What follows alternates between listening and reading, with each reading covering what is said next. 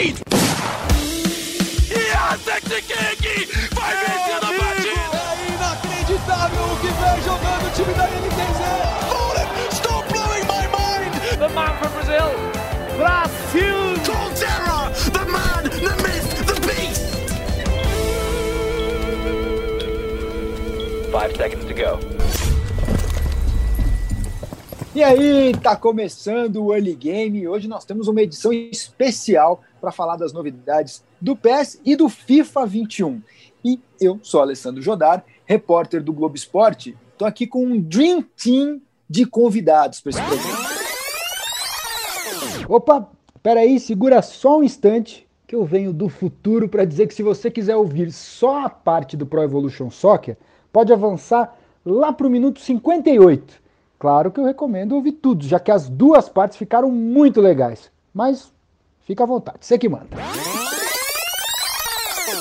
Oh, o PES vai ser o assunto do segundo bloco e vão estar no early game o campeão mundial Gui Fera e o Milton Leite. Que beleza! Ele que é o narrador do jogo, já confirmado aí por mais um ano. Só que a gente vai começar falando de FIFA, também com dois convidados nível Champions League, que aliás é exclusiva do FIFA. O Wendel Lira e o Gustavo Villani. O Wendel, que venceu o prêmio Puskas de gol mais bonito do ano de 2015, e hoje ele é pro player de FIFA, e também o Villani estreando esse ano como narrador oficial do jogo. É um prazer enorme receber vocês dois aqui, Guga, Wendel, e eu quero saber se vocês estão ansiosos aí para o lançamento, para repercussão, Wendel falando do jogo ali, da gameplay, será que o pessoal vai gostar das novidades? E Antes de mais nada, eu quero o estreante falando como é que está a expectativa. E aí, Guga, será que o pessoal vai gostar da sua narração versão virtual? Tudo certo? Essa é a pergunta que eu me faço dia sim, dia também, viu, Jodar? Um abração para você, para o Xande, para o Wendel. Olha, eu não sei da bicicleta, mas eu vou tentar aqui tabelar com o Wendel da melhor maneira possível.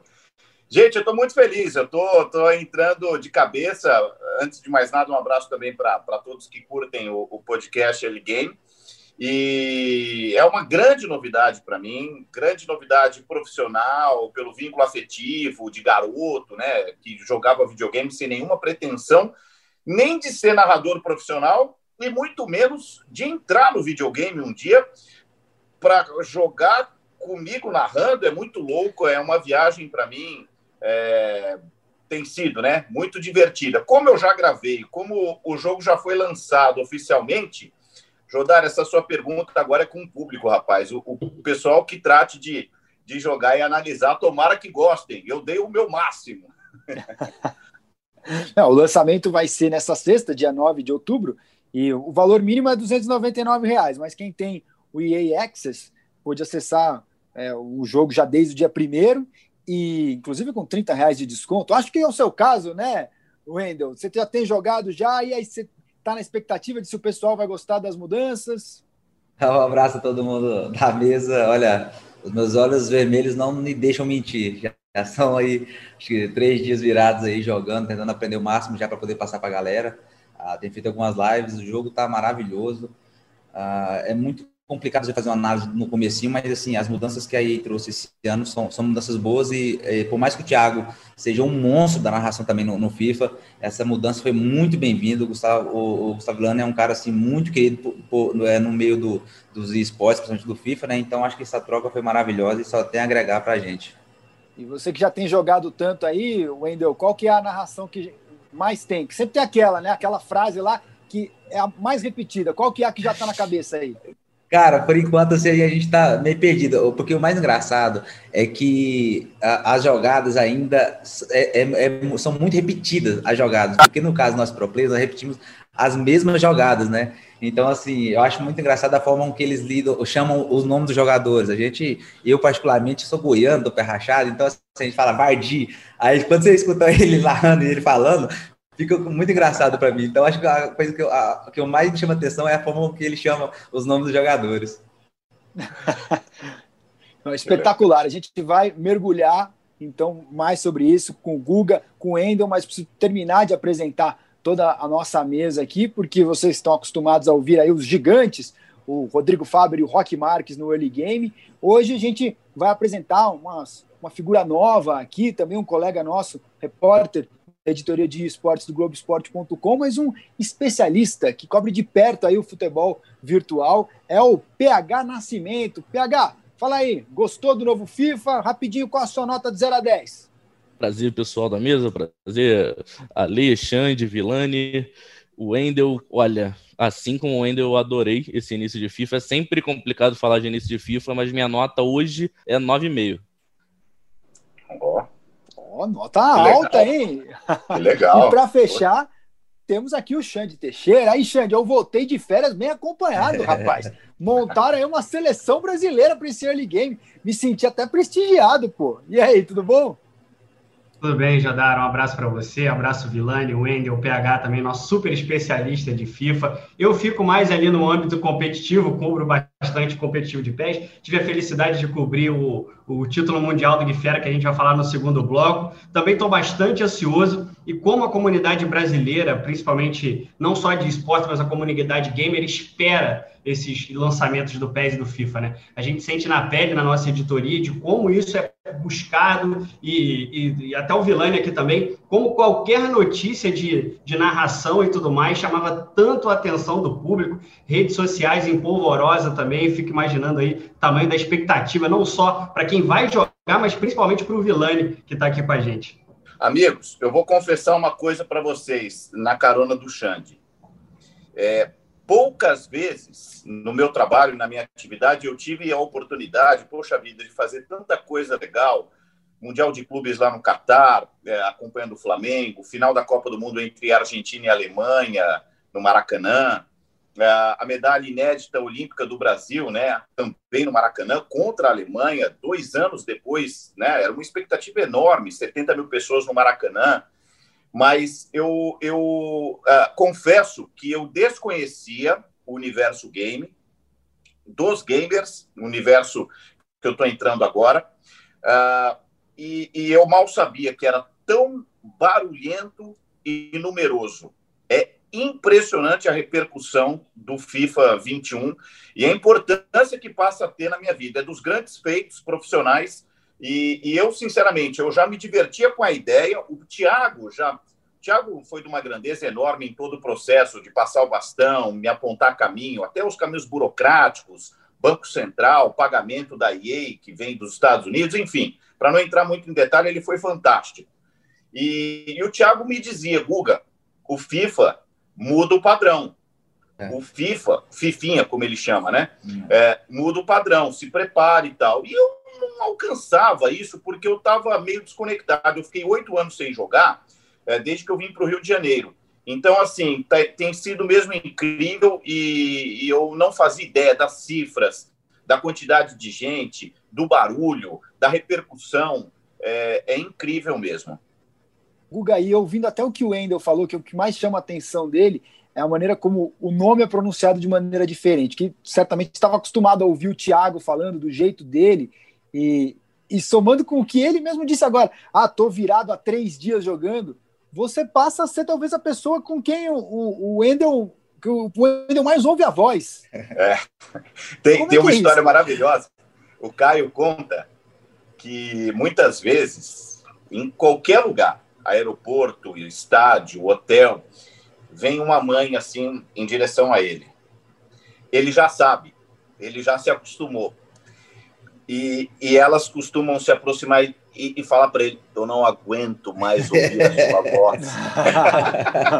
o, o Caio, Caio Ribeiro, que era comentarista do Thiago, né? Que exato, que é uma overdose, né? Que o pessoal, a gente que gosta de videogame, joga e, e joga muito. Em relação às pronúncias, Wendel, é, eu, eu acho assim. Uh, primeiro que nós brasileiros a gente se preocupa muito em falar certo, né? Sim. Nos mais diferentes idiomas, francês, inglês, alemão. Ai, como é que se fala e tal. O que é legítimo para se aproximar ao máximo da, do, da realidade. Agora, não tem muita importância. E, e eu tive alguma estrada na, na, na, no Fox Sports, na ESPN, cobrindo futebol internacional. Eu e o FIFA deu toda a liberdade, né? Desde Sim. que eu mantivesse a mesma pronúncia sempre, eu podia falar. Então, se ele é Vardy, se ele é Vardy, se ele. Eu sou de Marília também, viu? Lá. Aí, então, é, que legal. Dele porco, viu, Wendel? Wendel, você já esperava essa mudança aí na narração? Como é que você. E, e, também, se por parte dos jogadores, existe algum tipo de expectativa em torno de quem será o, o nome do novo FIFA? Isso é conversado entre vocês ou, ou, na verdade, passa meio à margem assim? Na questão da narração, conta sim, viu? Até porque a gente, eh, nós que fazemos lives, a, as narrações fazem muita diferença e o pessoal gosta. o Thiago já tinha, tinha já bastante tempo de casa, né? E querendo ou não, o pessoal gosta de inovação, gosta de coisas novas. E, e por incrível que pareça, quando surgiu a primeira possibilidade de troca de narração, a comunidade inteira tinha certeza absoluta que era o Vilani. Eu não sei como, não sei te explicar, mas eu não sei se era, se era aquele sentimento de que é, ele tinha a cara do FIFA, ele tinha a voz do FIFA. E por incrível que pareça, assim, a minha esposa, cara, a minha esposa, muitas das vezes, ela já sabia o nome dos jogadores por, por ouvir eu jogando lá na cerimônia do, da, da, do Puskas mesmo, quando ela reconheceu o Modric, ela reconheceu pelo videogame. Quando ela falou, ah, aquele menininho que tá ali, eu falei, quem que é? Ah, aquele, é o Modric. Eu falei, pô, tá de sacanagem, é o Modric. Tava lá, entendeu? Assim, então, assim, faz muita diferença, são coisas que parecem brincadeira, mas a voz do Thiago, ela entrou na nossa vida e ficou marcada, porque, cara, meu, minha filha cresceu ouvindo o Thiago aqui gritando, Cristiano Ronaldo, Messi, o melhor do mundo, o tinha até uma, uma, participação minha, que ele falava do Pusca, então, assim, são coisas, cara, que ficam marcadas realmente na, na história. E tem, e tem um detalhe, viu, gente, é até para dar... Uh, o devido tamanho às coisas. Eu entendo, o Wendel tocou num ponto muito importante, a comunidade dos gamers ela é muito exigente, né? De edição para edição, independentemente é, de ser o PES ou o FIFA, enfim. Ela quer sempre mais. O Thiago estava há oito anos. E vocês, é, vocês que eu digo, nós, de uma maneira geral, o grande público não tem acesso à telemetria da EA Sports. Então, esse pessoal do Twitter, das redes sociais, das comunidades, esse pessoal fez barulho mesmo, queria a troca. O Thiago já estava há oito anos, as frases foram massacradas, né? O sanduíche na cabine, uhum. o bulldog. É, então, assim, é natural que o pessoal, esse pessoal, faça barulho. Agora, eu posso garantir para vocês, até porque eu tive acesso também a essas informações oficiais da Electronic Arts, o nível de aceitação do Thiago e do Caio é muito alto, era Sim, muito alto. O meu sarrafo é muito alto. Então, é, e o game se desenvolveu demais nos últimos oito anos. Então, é justo a gente dizer que o Thiago sai porque é, quis sair, é, inclusive ele diz que o, o, o, game ganha com um narrador profissional, ele é um apresentador profissional, Sim. um comunicador, não necessariamente um narrador, e, mas é importante que se diga que o FIFA cresceu demais, demais. Segundo uh, o repórter Eduardo Orrata do UOL, é, o FIFA vende 22 vezes mais do que o PES no Brasil. Então, isso se deve muito à dupla Thiago e Caio, com entrosamento, Justo. com entretenimento, com diversão, modo que eles trataram o FIFA nos últimos tantos anos. Elaine, quero te fazer uma pergunta. Você já deve ter tido a experiência de jogar um pouquinho ouvindo a sua própria narração. Eu acredito que você, como um grande narrador que é, já depois dos jogos se ouve também, vê ali o que pode corrigir, o que pode não corrigir, mas sempre sabendo o que você já falou no game ali, a narração é uma narração que você não está controlando, né? Que vai Sim. de acordo com o jogo ali. Como é que foi a tua primeira experiência se ouvindo, não sabendo o que você vai falar a seguir? Como é que foi essa, essa, esse primeiro impacto? Então, cara, é, foi esquisito, Xande. Eu ainda estou me ambientando e é importante que as pessoas. Eu estou sendo muito bem aceito é, pela crítica especializada, pelo público. Eu acho que é, eu só tenho a agradecer. Antes de mais nada, é, é importante pontuar eu sou é, uma novidade, inclusive, para mim mesmo no game. Entendeu? Eu consegui me explicar? É, eu me ouço e, e, e tenho estranheza. Por quê? Porque é um simulador de uma transmissão de futebol, não é uma transmissão de futebol. O Thiago brincava, né? É, gente, eu não estou dentro do videogame. Então, tem, tem, tem momentos assim que, se fosse na vida real, eu preencheria. Entendeu? Eu não gravei todos os jogadores. Eu gravei os principais jogadores dos principais clubes do mundo. Então, quando a bola passa por um cara de menos expressão, é, eu fico quieto. Na vida real, eu falaria. É, às vezes, a, a, máquina, o software, dispara o grito de gol com um pouquinho de atraso em relação ao hum. que eu faria na vida real. Agora, é, quando esse estranhamento acontece, eu é, faço o exercício de reflexão, que é um simulador virtual, não é? Mas eu estou curtindo. De uma maneira geral, é, uma, é um grande barato, é uma grande novidade, como eu, por tudo que eu expliquei. Estou é, muito feliz, mas eu ainda estranho um pouco. Eu chego lá, eu vou me acostumar. Eu vou só complementar, Jodá, só porque o Vilani está com ali o, a camisa com um dos maiores bordões dele, né? Como é que foi a inserção dos bordões é, no FIFA e tudo mais? Se tem bordão novo chegando por aí, se você pensou alguma coisa para o game? Não, eu não pensei em nada específico para o game. Eu, eu uh, tive a liberdade de levar tudo que eu tenho na televisão, na minha vida, no rádio, é, para o game. Só que algumas coisas escaparam. Então, por exemplo, eu já vou adiantar, não sei nem se eu poderia, mas uh, fica aqui para o pessoal do, do early game. Para o FIFA 22, já tem algumas coisas que, que fugiram na época da gravação. Eu usei todos. Joga luva, goleirão, uh, uh, tá com frio, pega esse lençol, não vem de garfo que hoje é dia de sopa, uh, gol de videogame, etc, etc. Eu usei todos. Alguns escaparam. Por exemplo, uh, um golaço, um gol proibido para menores de 18 anos. Isso eu usei poucas vezes na televisão, mas eu já usei. E às vezes o bordão dorme. Eu não, eu não sou muito. Eu não tenho o bordão como prioridade. Para mim, ele é sempre complemento na vida real. Se encaixar, legal. Mas se não encaixar, o importante é eu estar tá ali em cima do lance, do gol e tal. Uh, o, esses dias aí eu estava fazendo uma transmissão do Palmeiras, o, o, Luiz Adriano fez um gol. E o Luiz Adriano é meio. Ele faz tudo de uma vez, depois ele tem um jejum, né? A carreira dele é assim, com a camisa do Palmeiras. E há 10 anos, o Cristiano Ronaldo disse, é, num momento em que ele estava lá de estiagem, né, de, de jejum, que é, centroavante, artilheiro é igual ketchup, pode demorar a sair, mas que daqui a pouco vem tudo de uma vez. Eu gostei dessa frase e usei na transmissão um dia desses para o Luiz Adriano, que tinha acabado, encerrado um jejum. E o pessoal da EA, pô, mas isso você não pôs no jogo? Eu falei, não pus, não, não, lembrei, mas então já está no FIFA 22, já estou contando dois bordões aí que vem. Porque é isso, a linguagem, gente, é um, é um ser vivo. Eu estou sempre conectado no Wendel, é, nos jogadores de futsal, ah, no, no, papo de vestiário, eu presto atenção na linguagem. E, e, o que eu gosto, o que eu acho que cabe na televisão ou agora no videogame, eu, eu guardo e uso. Se o pessoal gostar, fica. Se o pessoal não ligar, é mais. Ah. Então, certamente eu vou atualizar isso com as próximas edições do FIFA. Para quem está só ouvindo a gente no podcast, não está vendo o vídeo, a camisa que o Vilani está vestindo agora tem ali, joga luva goleirão. Foi a frase que o Xande disse um dos principais bordões. Aí, tá mostrando a camisa pra gente aqui. Bonita a camisa, Vilani. Esse aqui eu ganhei da, do pessoal da, da Somebody Love, que é, fez todos os meus bordões. E, e quando eu vou gravar agora para falar do FIFA, eu, eu uso é, mais para carimbar mesmo. É curioso, né? Eu tenho 20 anos de estrada, gente, o pessoal gosta mesmo é do bordão. Parece que o bordão vira o, o DNA do narrador, é, uhum. né? Daqui a pouco o Milton está aqui batendo papo com a gente, é, é o que beleza, é, é, é, siga lá pelota, enfim, o Milton tem tantos também, mas o Milton tem uma história muito maior do que os bordões, né? Agora o público gosta é, da brincadeira, são dessas frases que acabam carimbando o narrador.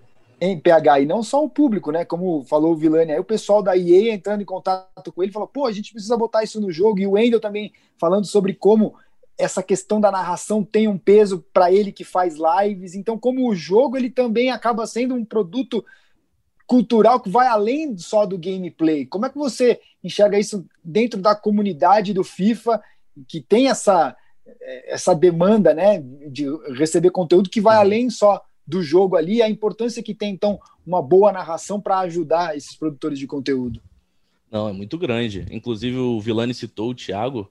O Thiago Leifert entrou literalmente no lançamento do. bem próximo do lançamento de uma nova geração, a geração do Xbox One e PlayStation 4, e ele marcou essa geração inteira. Agora, esse ano que deve sair, vai sair no, no início de novembro, a nova geração de PlayStation 5 e Xbox Series X.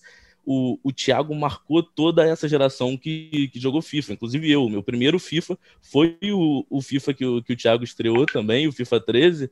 E, e assim, entre amigos e acompanhando toda a comunidade nesses anos, o, os bordões criados pelo Thiago, que são até muito diferentes da, de uma narração normal, sim, eles pegam muito essa geração que começou do, do FIFA 12, no FIFA 13, na, daí para frente, de, de uma forma assim bem, bem significante. É, é inesquecível para mim algumas frases, tipo a que o Velani falou do, do Bulldog Fernando, com certeza o Lira já ouviu muitas vezes também quando perde um gol, o gol que até o Bulldog Fernando faria.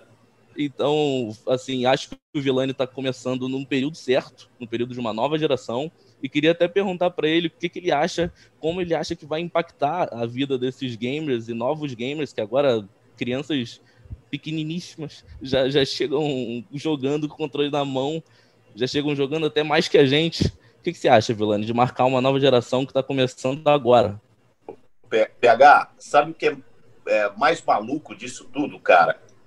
Eu tenho descoberto uh, crianças que jogam game, mas que não acompanham futebol o game tem uma vida própria já.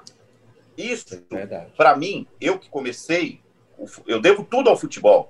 Quer dizer, o, o, tá aqui o Wendel, que virou profissional, depois de ser profissional da bola, premiado profissional da bola, é profissional do game. Gente, isso para mim é muito maluco, porque quando eu comecei a gostar de futebol, com quatro anos, hoje eu tô com 39, é, o, o game era. Pô, vou te falar do, do Jean Cotiano, da, isso aí é o quê? 95. Eu, eu já tinha. É, são os primórdios do FIFA. Estou com 81, eu tinha 14 anos. Eu, eu jamais iria imaginar que fosse crescer tanto. Então, eu tenho conhecido essas crianças que é, jogam o, o, FIFA, mas não acompanham futebol. Pode até acompanhar, passar gostar. O FIFA pode até ser uma introdução mas é um ponto de contato fundamental, PH, em tempos de transformação, é, novas mídias, uh, streaming, é, novas maneiras de transmitir o futebol, não necessariamente na televisão, mas pelo aparelho celular, pelo iPad, uh, agora o, com o game, eu tenho um ponto de contato, eu tenho uma inserção, eu posso apresentar o meu trabalho para um público que vai ver futebol muitos anos. Então, é, a título de renovação, uh, de fidelização, uh, desde que eles gostem, é claro, né? É, a ideia é essa: é, é, caminhar com uma molecada que está tá me conhecendo pelo FIFA. Sem falar que é para todas as idades, é idade livre, né? Além daqueles que já conhecem meu trabalho, que vão é, passar a, a me assistir, a me ouvir também no game, além da televisão, é, eu, eu posso falar para essa gente que está começando agora. É muito bom. Estrategicamente é, é, é, é, elementar, a ponto de eu colocar como dos grandes feitos nesses 20 anos de, de estrada. É, eu estou só ouvindo o Wendel concordando com cada coisa que você está falando aí, Guga. É por aí mesmo, Wendel. Você sente isso nas suas streams, que tem gente que acompanha você, que de repente joga o FIFA, mas que não é muito ligado no futebol. Isso é possível? Existe isso? Isso é muito possível. Na verdade, o Vilano tocou em dois, três assuntos ali que, que eu, por ser um apaixonado pelo FIFA e sempre ter jogado desde pequeno futebol digital, eu já sabia, por exemplo, a minha transição do futebol real para o virtual, eu sabia de todos os riscos, claro, mas eu sabia do quão grande era esse mundo é, dos esportes, né? Então, não foi um, para mim, não foi um risco. Para todo mundo foi um risco. Cara, eu recebi de xingamento, de pessoas falando que eu era maluco, de sair de futebol, só que eu já tinha essa noção do que era o esporte. Só que as pessoas não têm a, a, a noção da grandeza uh, e, e, a repercussão que tem o futebol digital. Por exemplo, eu uh, nunca tive pressão, nunca tive cobrança, nem perto no futebol do que eu tenho hoje. Cara, se eu, posto alguma, se eu posto alguma coisa no Twitter do FIFA, cara, você não tem noção, né? Eu não durmo. É pessoas me atacando, é pessoas falando, pessoas defendendo, pessoas criticando. Então as pessoas não têm noção. O Xande passou por esses dias, eu acompanho muito o Xande, eu não, eu não fico comentando muito porque eu acho, é, eu fico mais ali só de, de bituca acompanhando. Mas a partir do momento que você vira um expert, é, principalmente no mundo digital, uh, que é, já é bastante complicado a internet, cara, você tem uma pressão muito, mas muito, muito grande em cada vírgula que você coloca numa frase. Então, assim, uh, eu hoje, meus melhores amigos, por incrível que pareça, são pessoas que eu não conheço, que, que são das lives, são pessoas que são meus subs hoje, e pessoas que não acompanham futebol, pessoas que não sabem como é que está o campeonato brasileiro, não sabem, mas se você perguntar para ele qualquer coisa de FIFA, mercado, transferência, é, qual jogador subiu, qual jogador caiu, é, quem comprar amanhã, quem sai na seleção da semana, os caras, é, assim, é uma coisa de louco. Então, assim, Uh, o futebol digital e o esporte é uma coisa que chegou para ficar de vez. Não tem espaço para aquela, ah, não, não sei, não vou ver. E me espanta muito, muito, muito que aqui no Brasil ainda nós não temos é, muitos clubes é, investindo e fazendo com que é, nós tenhamos um campeonato brasileiro de FIFA, uma federação brasileira, para que nós possamos realmente ter o crescimento do FIFA. Porque, assim, hoje eu brigo pela causa do FIFA, apesar de apanhar muito a comunidade, eu bato e apanho muito, mas nós precisamos fazer crescer, porque assim, todos os outros, o, todos os outros esportes já estão bastante profissionalizados, estão bastante grandes, como no caso do LoL, Rainbow Six, é, até o COD que chegou, qualquer jogo que lança hoje praticamente já chega formado, e o FIFA ainda não, fica muito complicado, tem a paixão, tem a questão do torcedor, tem a questão dos clubes, tem a questão da EA, tem a questão dos processos dos jogadores contra a EA, e essa é uma loucura, então a gente acaba vivendo um mundo muito, muito, muito louco, que é o mundo do, do futebol digital. Deixa, deixa eu, uh, uh, no caminho do Wendel, uh, dizer uma coisa aqui que eu acho importante, independentemente da, não vou dizer rivalidade, da concorrência entre Konami e eSports. Pensem vocês se com 2019 que fez o Gabigol, as crianças na Inglaterra, em especial, onde o jogo é, é dos hum. mais fortes, mas na Espanha, na Itália, em qualquer canto do mundo, se as pessoas tivessem acesso à comemoração do Gabigol, se as pessoas tivessem acesso ao Flamengo, ao que o Flamengo fez no ano passado, estou falando do ano passado porque, porque, essa temporada aqui não acabou ainda. Então, assim, é, eu entendo, uh, o universo uh, gamer ficou tão grande, como bem disse, com mais propriedade do que eu, o Wendel, uh, que as questões dos as questões relacionadas a direitos, é, de campeonato, de atletas. O Brasil é um mundo à parte, gente. Mas o Brasil perde a oportunidade de expor a sua marca, seja para os clubes ou para os atletas. Eu não, tô, eu não sou jurista, não vou entrar em questão aqui, porque tampouco sou advogado. Eu só estou pensando sob o ponto de vista da marca futebol brasileiro. Talvez a liga mais concorrida dos grandes centros do futebol. Eu não tenho dúvida que a nossa liga é a mais competitiva. É, qualidade técnica à parte é outra questão. Mas eu lamento, entendeu? A gente não conseguir difundir o Brasil, os clubes, os atletas, é, por uma questão burocrática. Eu acho uma derrota, entendeu? É verdade. Para quem, para o nosso ouvinte que não entende muito sobre essa questão, é que falta uma centralização da, da negociação destes direitos, né? O que faz comércio ficar no varejo e muito mais difícil para desenvolvedores conseguir os direitos de imagem. No caso do Flamengo e no caso até da própria CBF, eles têm um contrato de exclusividade com a Konami, que é muito forte aqui no Brasil, e consegue esses contratos de exclusividade, não só com o Flamengo, mas também com o Corinthians também, o que acaba deixando um jogo que não tem a licença ali plena, com seus nomes genéricos, ou que até não possa utilizar aquele clube ou aquela determinada é, é, competição da, da, negociada. O Wendel estava falando sobre a questão do, de como isso atinge a comunidade, como ela é barulhenta, né? mas não só a comunidade, como os próprios jogadores, quando o overall ali não, não, não agrada muito, como foi o caso do Lukaku, por exemplo, que, que reclamou do overall, o Neymar teve um decréscimo para essa edição também. Então, Wendel, não é, não é só a comunidade que que, que fica chateada também, mas os jogadores estão de. A gente vê aqui no Brasil o caso do Cartola, por exemplo, né? Às vezes os jogadores são, são cobrados, você estava no meu time, não pontuou bem e tudo mais, mas até por tão grande, né, como o Vilani estava falando, até para os jogadores, eles estão olhando ali, e é como se fosse uma própria nota do trabalho, né? O Vilani ali estava falando muito sobre essa questão de rede social, né, de, de aceitação ou não aceitação do público, mas é uma espécie, eu lembro muito que eu, eu, eu parti para o jornalismo esportivo, eu adorava aquelas notas no jornal O Lance, na época, né, de quanto o jogador tinha tirado no jogo ali. Sim. Depois eu me peguei no Globoesporte.com fazendo as notas, e inclusive recebendo a reclamação dos jogadores também.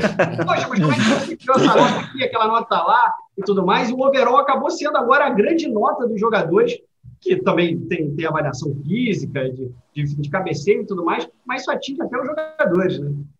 Não, isso é legal, essa é uma das partes mais legais. Eu acompanho bastante. Eu, assim, eu sou um cara que eu estou online 24 horas por dia. acompanhando tudo sobre o FIFA, tudo que pode sair, e uma das coisas mais engraçadas que, que tem da, da, dessa questão do, do, dos overrides dos jogadores é que eles realmente sentem, sabe por quê? Porque, assim, o meu maior sonho é que o PES fosse do tamanho de gameplay que é o, o FIFA, sabe? Para equilibrar, para que as marcas pudessem, porque o, o Vilani, cara, é, eu, eu, acho que nós dois temos um, algo muito ali que, que, toca, porque ele falou exatamente o que eu penso. Pra, o futebol brasileiro pede muito, cara, nós não temos isso, cara. Nós não temos jogadores brasileiros ali é, na capa do FIFA mostrando que tem o Neymar, ah, mas o Neymar é um caso à parte. Então, assim, ficar fora o Gabigol foi uma pena. É, nós perdemos muito em não divulgar o nosso, nosso futebol, que sempre foi referência no mundo inteiro. Então, essa questão dos overrides chamou muita atenção, porque, assim, quando saem as cartinhas, os próprios jogadores falam, pô, se eu não me engano, o, o Kane falou assim, cara, não é possível que eu corro 72. Não é possível, entendeu? Tudo bem, eu finalizo bem, mas eu não corro só isso aqui, entendeu? Aí foi a, a, a, os jogadores olhando e vendo as reações uh, dos próprios jogadores com os overais antigos. Aí mostrou do Lucas, quando lançou, quando ele teve a cartinha. Aí, eu, aí acho que, se eu não me engano, o, o cara olhou e falou assim, porra, você teve 82 de overall? Aí ele falou, pô, eu corria bem e tal. Então, isso é muito bacana, porque os próprios jogadores sentem bem. E quando eles não é, não se sentem reconhecidos, porque isso é o que é legal. Eles sentem, eles sentem é, desprestigiados e eles vão comprar. O Lukaku fez isso, mas ele não fez esse, esse ano só. Ele já tinha feito ano passado. Ele me achou que a carreira dele ano passado não estava legal. Esse ano fizeram de novo, aí ele não aguentou. Ele foi lá e estourou. E se eu não me engano, também teve um jogador que não tinha um cabelo legal no, no FIFA. E ele também falou: pô, meu cabelo não tá legal, já mudei o corte. aí, aí ele foi lá e atualizou.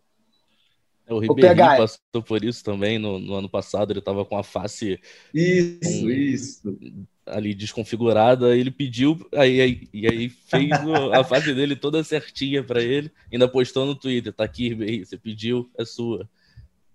Arrumaram a latinha do Ribeirinho, deu, deu trabalho para esses programadores aí, hein? Vou te falar?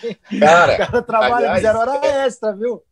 essa, essa, essa mistura da, do, do, universo virtual com o mundo real é, é uma loucura, né? É, é, eu vou, eu certamente posso me esquecer de alguém, mas nos últimos dias, com o lançamento do FIFA, ó, Renier, Richarlison, um, Ezaquias Queiroz, o nosso medalhista né, é, olímpico, é, tantos atletas e ex-atletas e jogadores em qualquer canto do mundo mandando mensagem, pô, que legal, bem-vindo, tal, bacana, te acompanho. E eu ainda não tinha tido contato com o cara. Certamente narrei algum jogo do cara na, na carreira, na vida, mas fica uma coisa, né, ele no campo e eu com o microfone e tal. O FIFA está me dando a oportunidade de entender um momento de lazer, de descontração, de que os caras estão me dando retorno. Quer dizer, se eles reclamam do cabelo, do overall uhum. e tal, é, é porque eles é, estão conectados, eles estão engajados, eles misturam mesmo a vida real e o mundo virtual de tão forte que é o game. É uma loucura, gente. Para para pensar. Ah, e agora vamos inverter os papéis aqui, que só a gente faz pergunta para vocês dois. Guga faz uma pergunta para o Wendel, o Wendel faz uma pergunta para o Guga. Ah, eu tenho uma, uma curiosidade legal. Ele até já é, tocou assim, é, margeando a, a, a, saída dele do campo, do futebol profissional e a inserção dele, como ele. Porque assim, eu imagino que muitos atletas joguem bem o FIFA. Hum. Justamente por isso que eu falei, concentração, é um momento de lazer e tal, etc. Quando é que ele imaginou é, que ele desenvolveria tanto, Wendel, esse lado a ponto de se tornar um, um player profissional, um jogador profissional de game. Como é que foi a fusão, a, a transição? Cara, essa história ela é muito engraçada e muito maluca, porque eu acho que o fato do futebol brasileiro ser tão desorganizado e tão ruim a, a ponto de não olhar para os jogadores pequenos me fez com que eu tivesse que buscar alternativa quando é, eu saí do Goiás, eu rodei os times menores, e quando eu ficava desempregado, eu procurava torneios que tinha para poder jogar. Então, o que me sustentou por muitos meses, da, da 2012, 13, 14, foram esses torneios. Eu ganhei televisão, ganhei câmera, ganhei tablet. Então, era o meu, era o meu escape. Quando eu não estava jogando, eu estava jogando é, futebol real, eu estava no, no, no, virtual. E eu já, claro que assim, a gente já jogava competição do PES, já joguei a Copa do Brasil é, na época aqui em Goiânia. E assim, é um mundo muito, muito louco. Então, eu, acabo, eu já, já tinha essa experiência, já gostava bastante, mas trocar o futebol real pelo virtual é, nunca foi uma coisa assim que me passou pela cabeça, ah, eu vou fazer, eu quero fazer. Não, eu falei, era me apaixonado por futebol, eu sempre que jogar futebol. Só que, infelizmente, realmente, eu não tinha condição mais de jogar, Dani. Eu, assim, não assisto mais futebol, não gosto de ficar assistindo. É, eu sinto um... um é, é, é, difícil para mim falar sobre isso, porque eu fui assinar com o Sporting, por exemplo, meu maior sonho era jogar na Europa.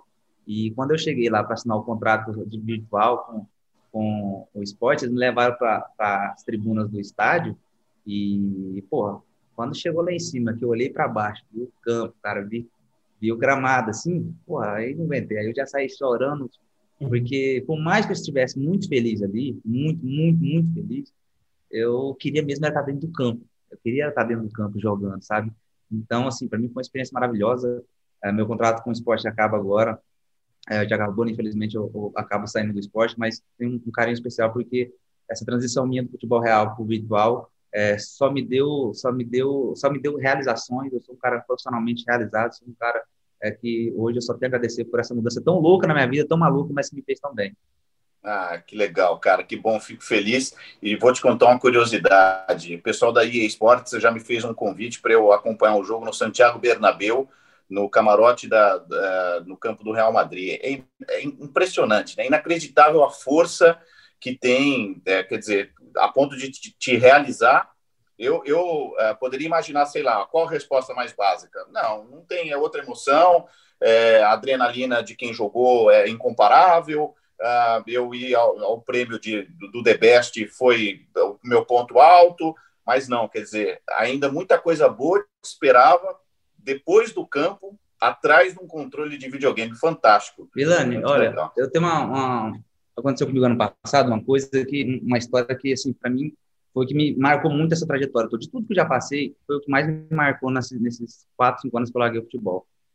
Cara, eu realizei meu sonho de jogar na seleção brasileira sub-20, fui campeão com a seleção brasileira sub-20, joguei Libertadores pelo Goiás, joguei com o Paulo Baia, joguei com o Fernandão, com o Romerito. Eu tive o prazer de viver o, o, o bom do futebol, eu, eu, vivi. Já bati pênalti valendo vaga para a Série C do, do brasileiro, pênalti decisivo. E, e eu nunca, nunca, nunca tive a pressão e a adrenalina e a loucura que foi para mim esse ano poder fazer uma classificatória para um torneio de Paris, é, onde eu passei 12 horas no sábado para poder classificar para as partes finais, que seria no domingo. Passei mais 8 horas fazendo jogos de quarta semi para poder chegar no jogo decisivo, é, que valia vaga no Mundialito. E aí a minha energia acaba. Cara, eu saio correndo, pego meu carro, ligo o meu amigo, vou para casa do Tabata, chego lá, ele não tá, ele corre, pega, abro live para todo mundo me assistir jogar. 3, 4 mil pessoas me assistindo, mandando mensagem positiva eu tomo WO, o cara tira o WO porque o cara ficou com dó de mim, tira o WO, eu vou pro jogo, consigo classificar.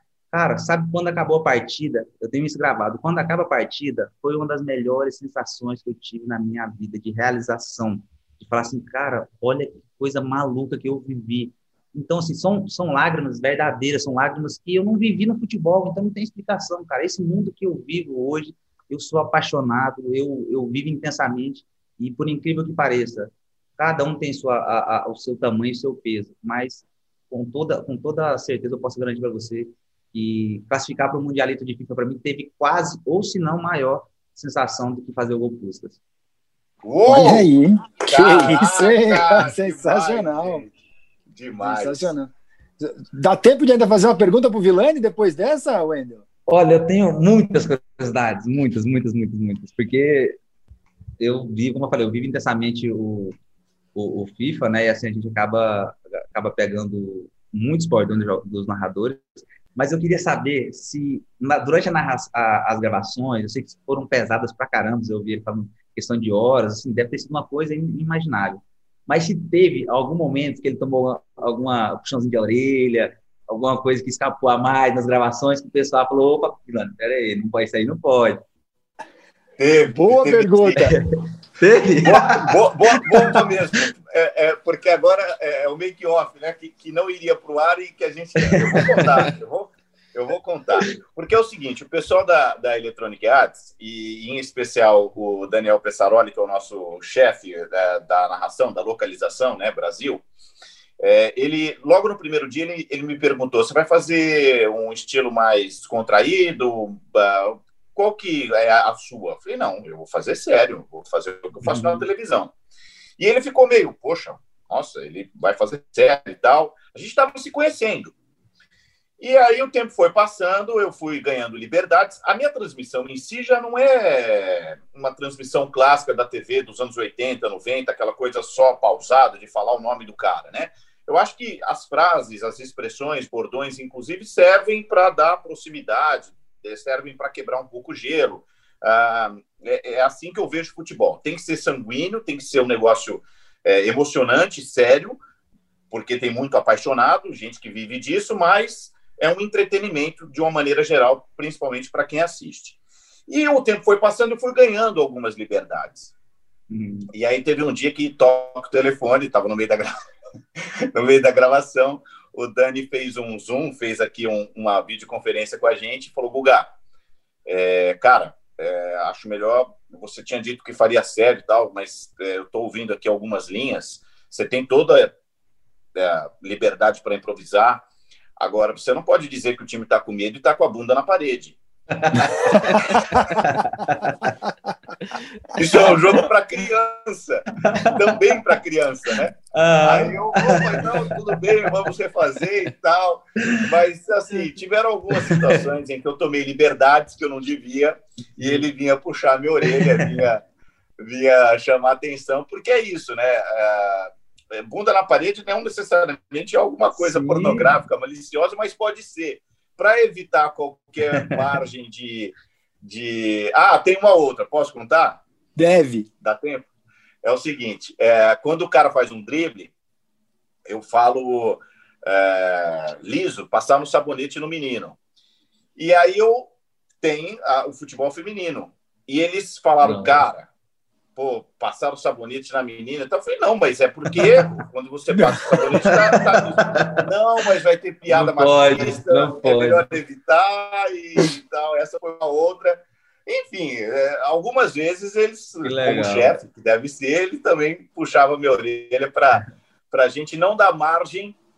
A malícia, às vezes, não está na nossa cabeça e nem hum. na nossa boca, né? Às vezes a malícia está no ouvido de quem está ali jogando. Então, para evitar maiores e outros problemas, a gente teve que dar uma editada em algumas coisas assim.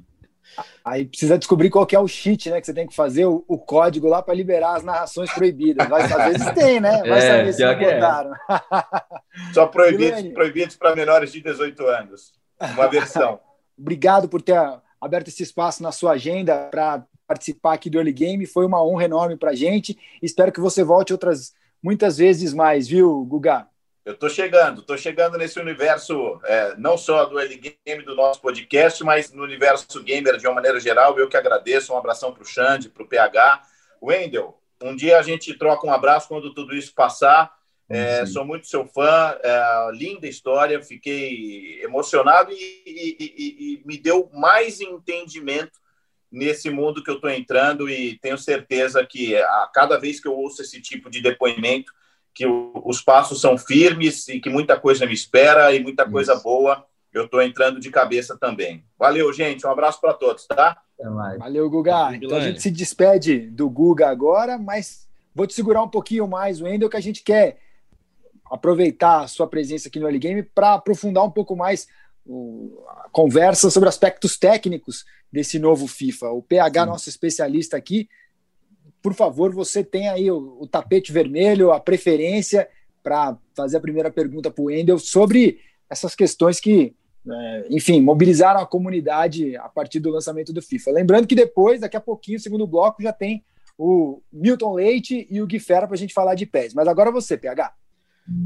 Então, Lira, você falou aí que, assim como eu, gostou bastante da gameplay também, que está um pouquinho mais, mais cadenciada e um ao mesmo tempo mais rápido o jogador com a bola no pé, né, com o driblezinho do R1. O que, você achou das mecânicas novas, da corrida criativa, do player lock? O que, você achou Olha, dessas novas mudanças de jogabilidade? Teve, teve, teve muitas mudanças, né, PH? Assim, foram mudanças que eu acho que vão agregar bastante, outras menos, outras mais, porque a gente vai descobrir só com o tempo, né, com o passar dos treinamentos. Mas eu acho que o, é difícil poder falar, porque assim, eu sou um cara que eu não consigo ficar em cima do muro. Eu, eu falo que presta e realmente o jogo é bom. Eu, eu, eu sei que eu sou para minhas críticas nas redes sociais, aí o Xande conhece, mas, mas eu não consigo me segurar. Eu, cara, me surpreendi muito, me surpreendi muito com a gameplay do FIFA 21, muito, muito boa. Eu sou muito fã da, do FIFA 15, do FIFA 17, me lembrou muito, muito, muito essas duas essas etapas que o FIFA já teve.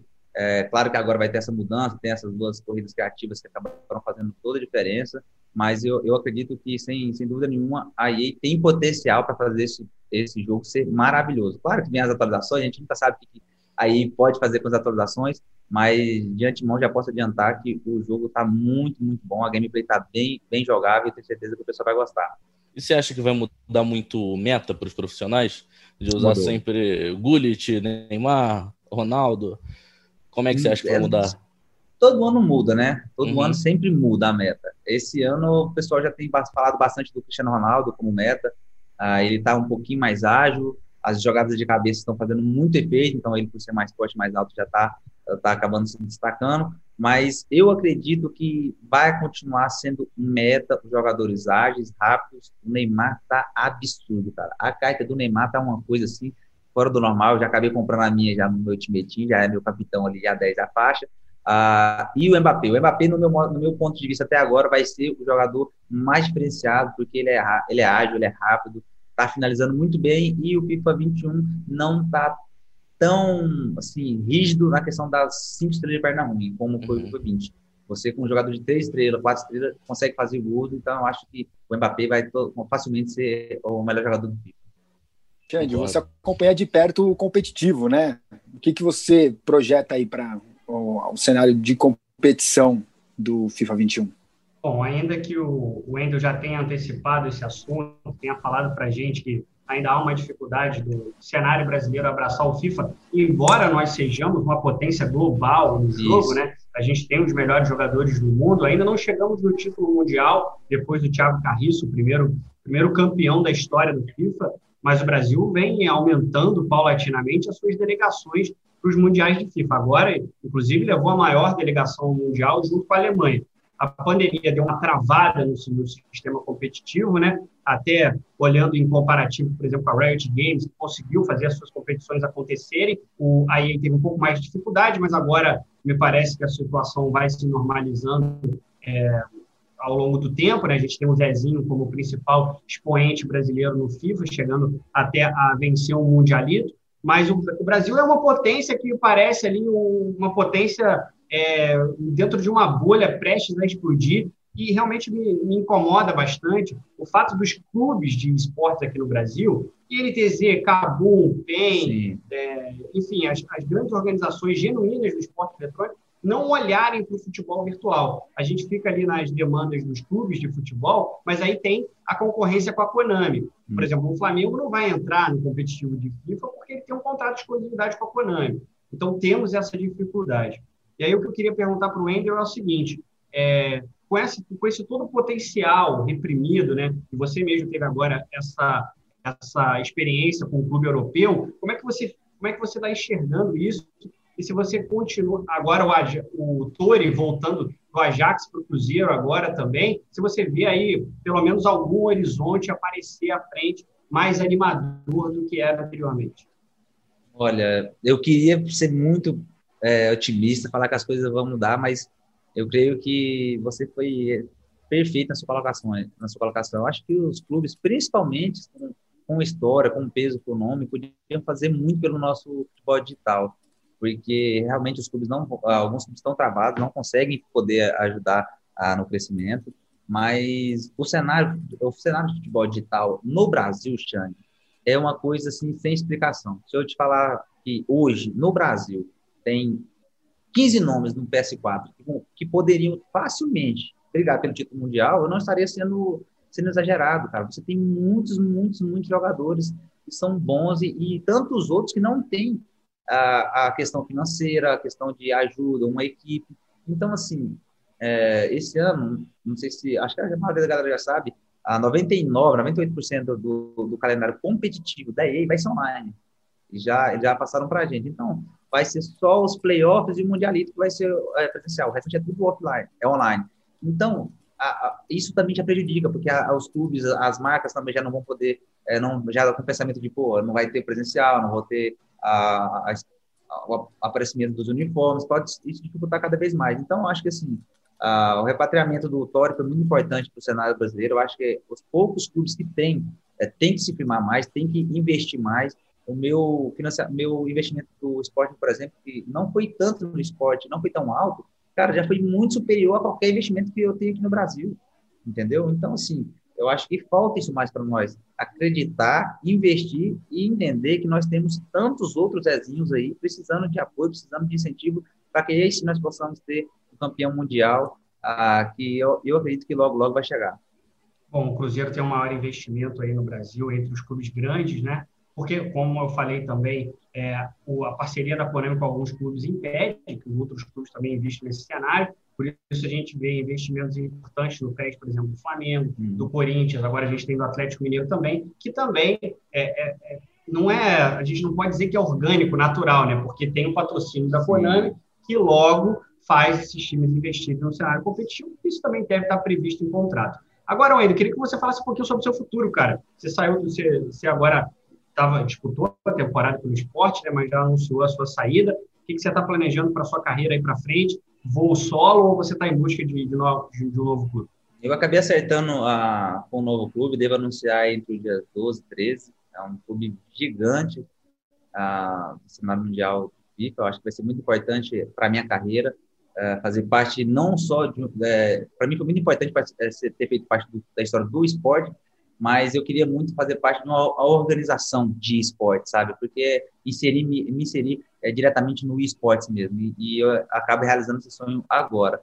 E para a temporada 2021, eu vou acabar fazendo com que o competitivo seja presente na minha vida, mas eu vou fazer, Xande, é, com que meu canal de YouTube volte, minhas lives cresçam, então eu vou acabar investindo também muito tempo na, na expansão e, e, da minha marca, né? Ah, do meu canal da, do YouTube, que está parado há algum tempo. Eu quero trazer muito conteúdo para a galera que não tem essa condição. Eu vou fazer um, algumas séries bacanas, como é, como ser um pro, é, para poder também ajudar essas pessoas, porque eu acredito que dá, realmente dá para você conseguir disputar o Qualify, ou quem sabe até jogar o Mundial. Só que dificulta porque quando você chega lá, você enfrenta o Zezinho, ele deve ter feito investimento aí de 30 mil reais, 25 mil reais. Sabe, ele vai ter Gucci dentro da primeira semana. Cara, a gente vai ter ali sabe, um Ben Eder, um Neymar, só que a gente tem que começar, não tem outro caminho. Para que as coisas lá na frente possam acontecer, a gente tem que começar aqui atrás e eu vou tentar fazer algo nesse sentido, de montar uma equipezinha ali de, de jogadores que realmente não tem condição, fazer uma série no canal para que possa expandir. Você citou aí o Wendel. Desculpa, Jordão. Não, não, é, é você mesmo que ia chamar. É, você citou aí, Wendel, essa questão do, do dinheiro investido pelo Zezinho e por outros pro players. É, essa semana e todo ano de lançamento do FIFA, né, a polêmica dos FIFA Points sempre retornam. Esse ano mais ainda pelo, pelo preço do, dos FIFA Points, que o, o valor máximo 12 mil FIFA Points está em torno de 500 reais. Isso, então, né? é um investimento muito alto e praticamente necessário para quem quer ser pro player de FIFA. Pelo menos 12 mil tem que colocar para tentar um timezinho.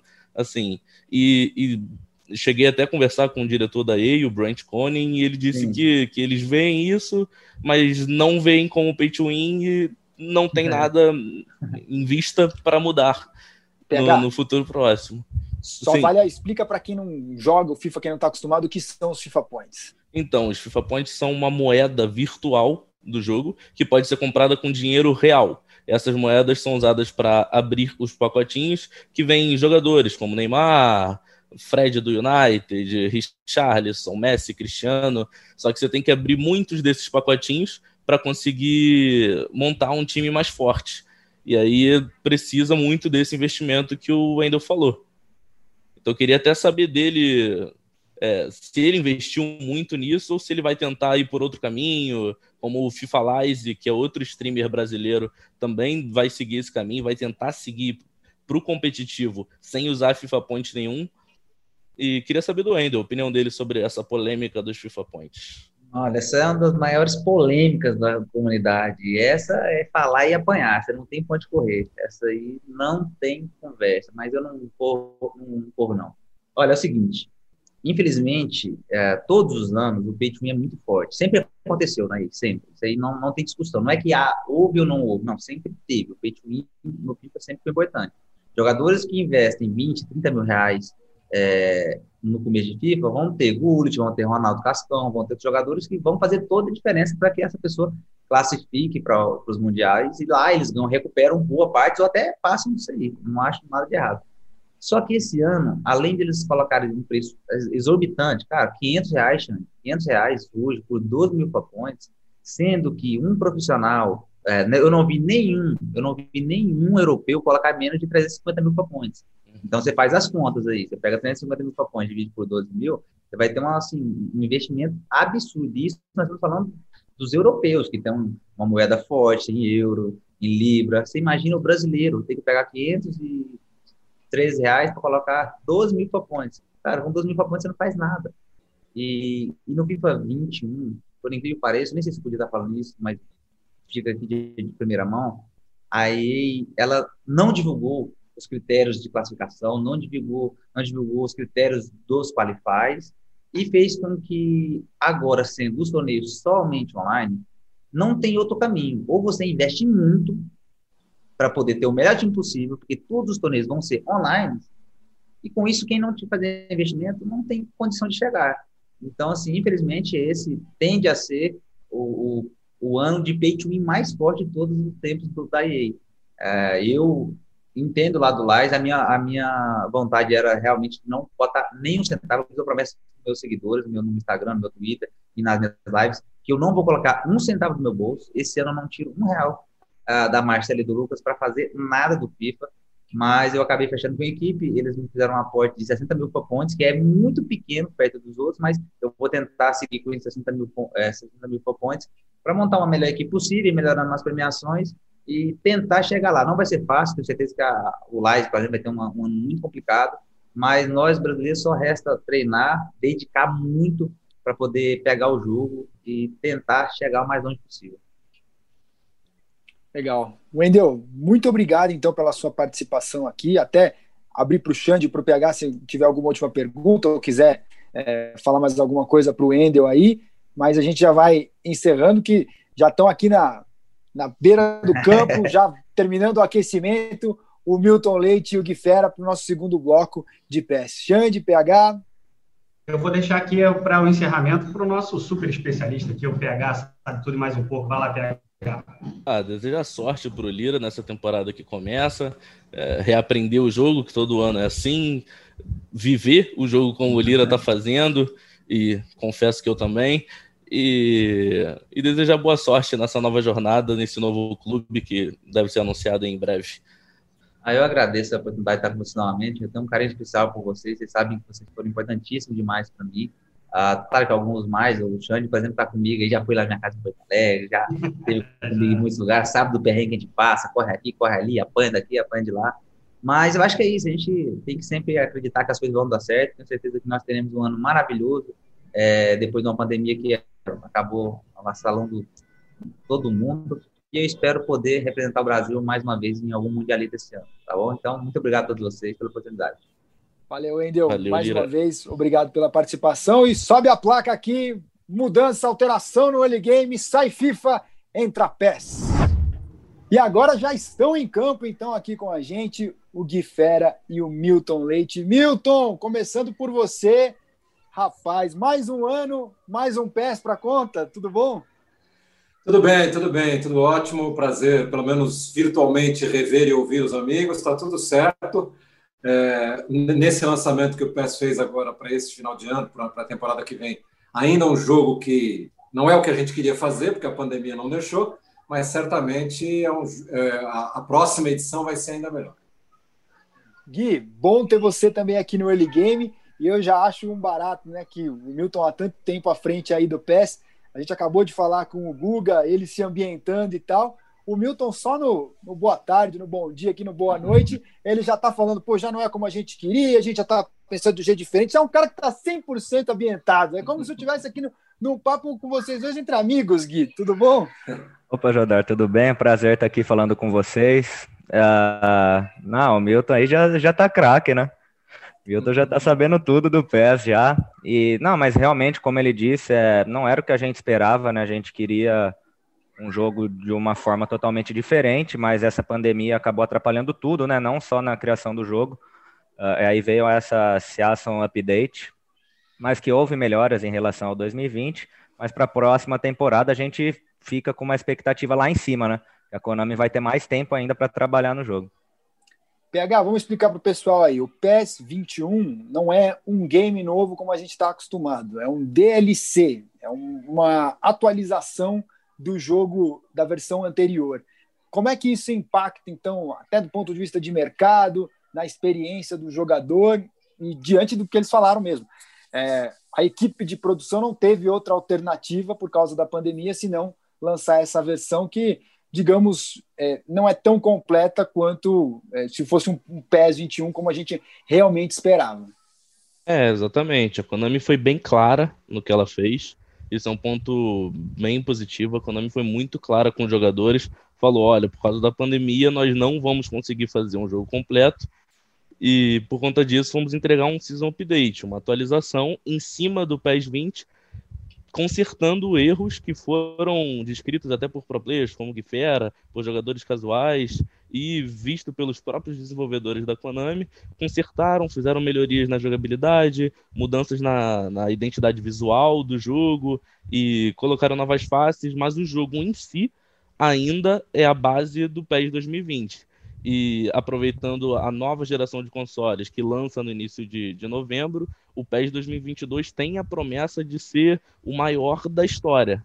Até por, por esse tempo que, que os dois citaram, Milton e Guifera, que a Konami tem para criar o jogo e, e com as ferramentas novas da tecnologia avançada da nova geração de consoles.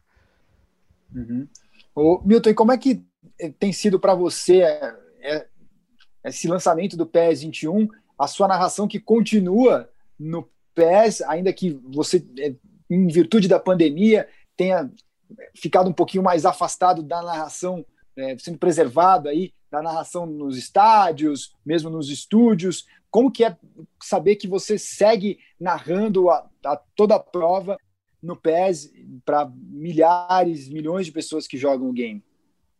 Bom, você sabe que eu curto muito né, essa coisa do, de gravar videogame, porque ele me coloca em contato com um público que não é necessariamente o público do futebol que eu tenho na televisão. É, tem muita gente que gosta de futebol eletrônico, que gosta do videogame, que não, não liga muito para o que a gente faz na televisão. Então é uma, é uma, uma união de dois públicos diferentes que tem, e é uma experiência que eu tenho certeza que é assim, porque desde lá, no final dos anos 90, quando eu gravei a primeira vez, que foi o FIFA, né? É, eu percebo isso, né? Você tem públicos completamente diferentes. O que aconteceu, na verdade, com o PES, que você deveria sair novo esse ano, é que o período que a gente costuma gravar os jogos aqui no Brasil é mais ou menos março, abril, né? Ele, aí ele passa por todo o processo de edição de produção para ser lançado mais ou menos nessa época de setembro, outubro, para pegar vendas de fim de ano e entrar em, em, no ano seguinte todo, todo renovado. O problema é que justamente nesse período que a gente deveria estar gravando aqui, que é um período que vem logo depois da preparação que eles fazem do jogo, que é a formatação dos, dos, dos, textos que a gente tem que ler, dos jogadores, tudo isso, pegou o auge da pandemia, né? sobretudo na Europa, uma parte do nosso processo de, de, de, de, elaboração do jogo vem da Itália, uma parte vem do Japão, e esses lugares estavam, no final do ano passado, começo desse ano, no topo da, da pandemia. O período que a gente gravaria aqui no Brasil foi exatamente o período em que o Brasil estava fechando, março, abril, é, o período que a gente gravaria até maio, vamos imaginar, também foi a época que os números só estavam subindo. Então, por todas essas razões, a Konami, o pessoal que coordena a gravação do jogo, resolveu que não valeria a pena você amontoar todo mundo no estúdio, porque os estúdios em geral são pequenos, são pouco ventilados, enfim, tudo que é contra a propagação da Covid. Então, por essas razões todas, o pessoal resolveu que seria melhor fazer essa atualização e aí sim preparar todo mundo para um jogo espetacular que vai ser o PES 2022. Para você, até com informação para vocês, né, terem uma ideia, é... normalmente a gente começa a pensar no jogo ali março, abril. Dessa vez nós vamos começar a pensar no jogo já agora, no final deste ano. Há uma previsão de que a gente faça não uma sessão de gravação como todos os anos, mas serão duas grandes sessões de gravação, uma no final desse ano e outra no começo do ano que vem. Isso só da nossa parte, né? Porque a parte técnica eu prefiro, prefiro que o Gui fale, que o PH fale, porque eles entendem muito mais do que eu. A, a tal da jogabilidade, enfim. Então, eu, eu, tenho muita certeza, por conhecer o trabalho que eles fazem na preparação do jogo, que certamente a próxima edição, a de 2022, vai superar em muito tudo que a gente já fez. Hein, Xande, é um movimento estratégico da Konami. Interessante a gente ver o Milton falando aí de como realmente a mentalidade é essa. A gente dá uma segurada, uma segurada agora e bota todas as fichas.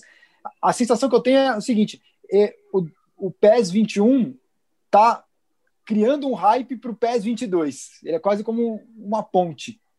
É, ao mesmo tempo que é uma estratégia bastante inteligente, é uma estratégia que também coloca muita pressão sobre a Konami também. Eu acho que ela uniu ali os dois pontos, tem o ponto da pandemia, que é o imponderável e tudo mais, ela dá uma recuada, né? Porque ela vê que no cenário internacional ainda o FIFA tem esse protagonismo, usa esse tempo para também ter um console agora com maior capacidade de processamento, de armazenamento, de conseguir concentrar esforços para dar um passo maior. É o famoso dar dois passos para trás, um passo para trás para dar dois para frente, né? Eu acho que essa é a estratégia que a Konami está adotando agora. Eu acho uma estratégia inteligentíssima. Já queria perguntar ao Milton, a gente estava falando com, com o Vilani e toda a expectativa dele de estrear nesse mundo, e ele falou que não, que ainda não, não conhecia muito essa, essa comunidade gamer e como isso agita as redes sociais. Você não, já muito identificado com a Konami. Queria saber qual o impacto que tem narrar também um jogo de futebol virtual para a tua carreira, já que você é um cara com uma história tão estabelecida, já consegue olhar para trás e fazer até um distanciamento histórico também, o quanto isso influenciou positivamente na tua carreira.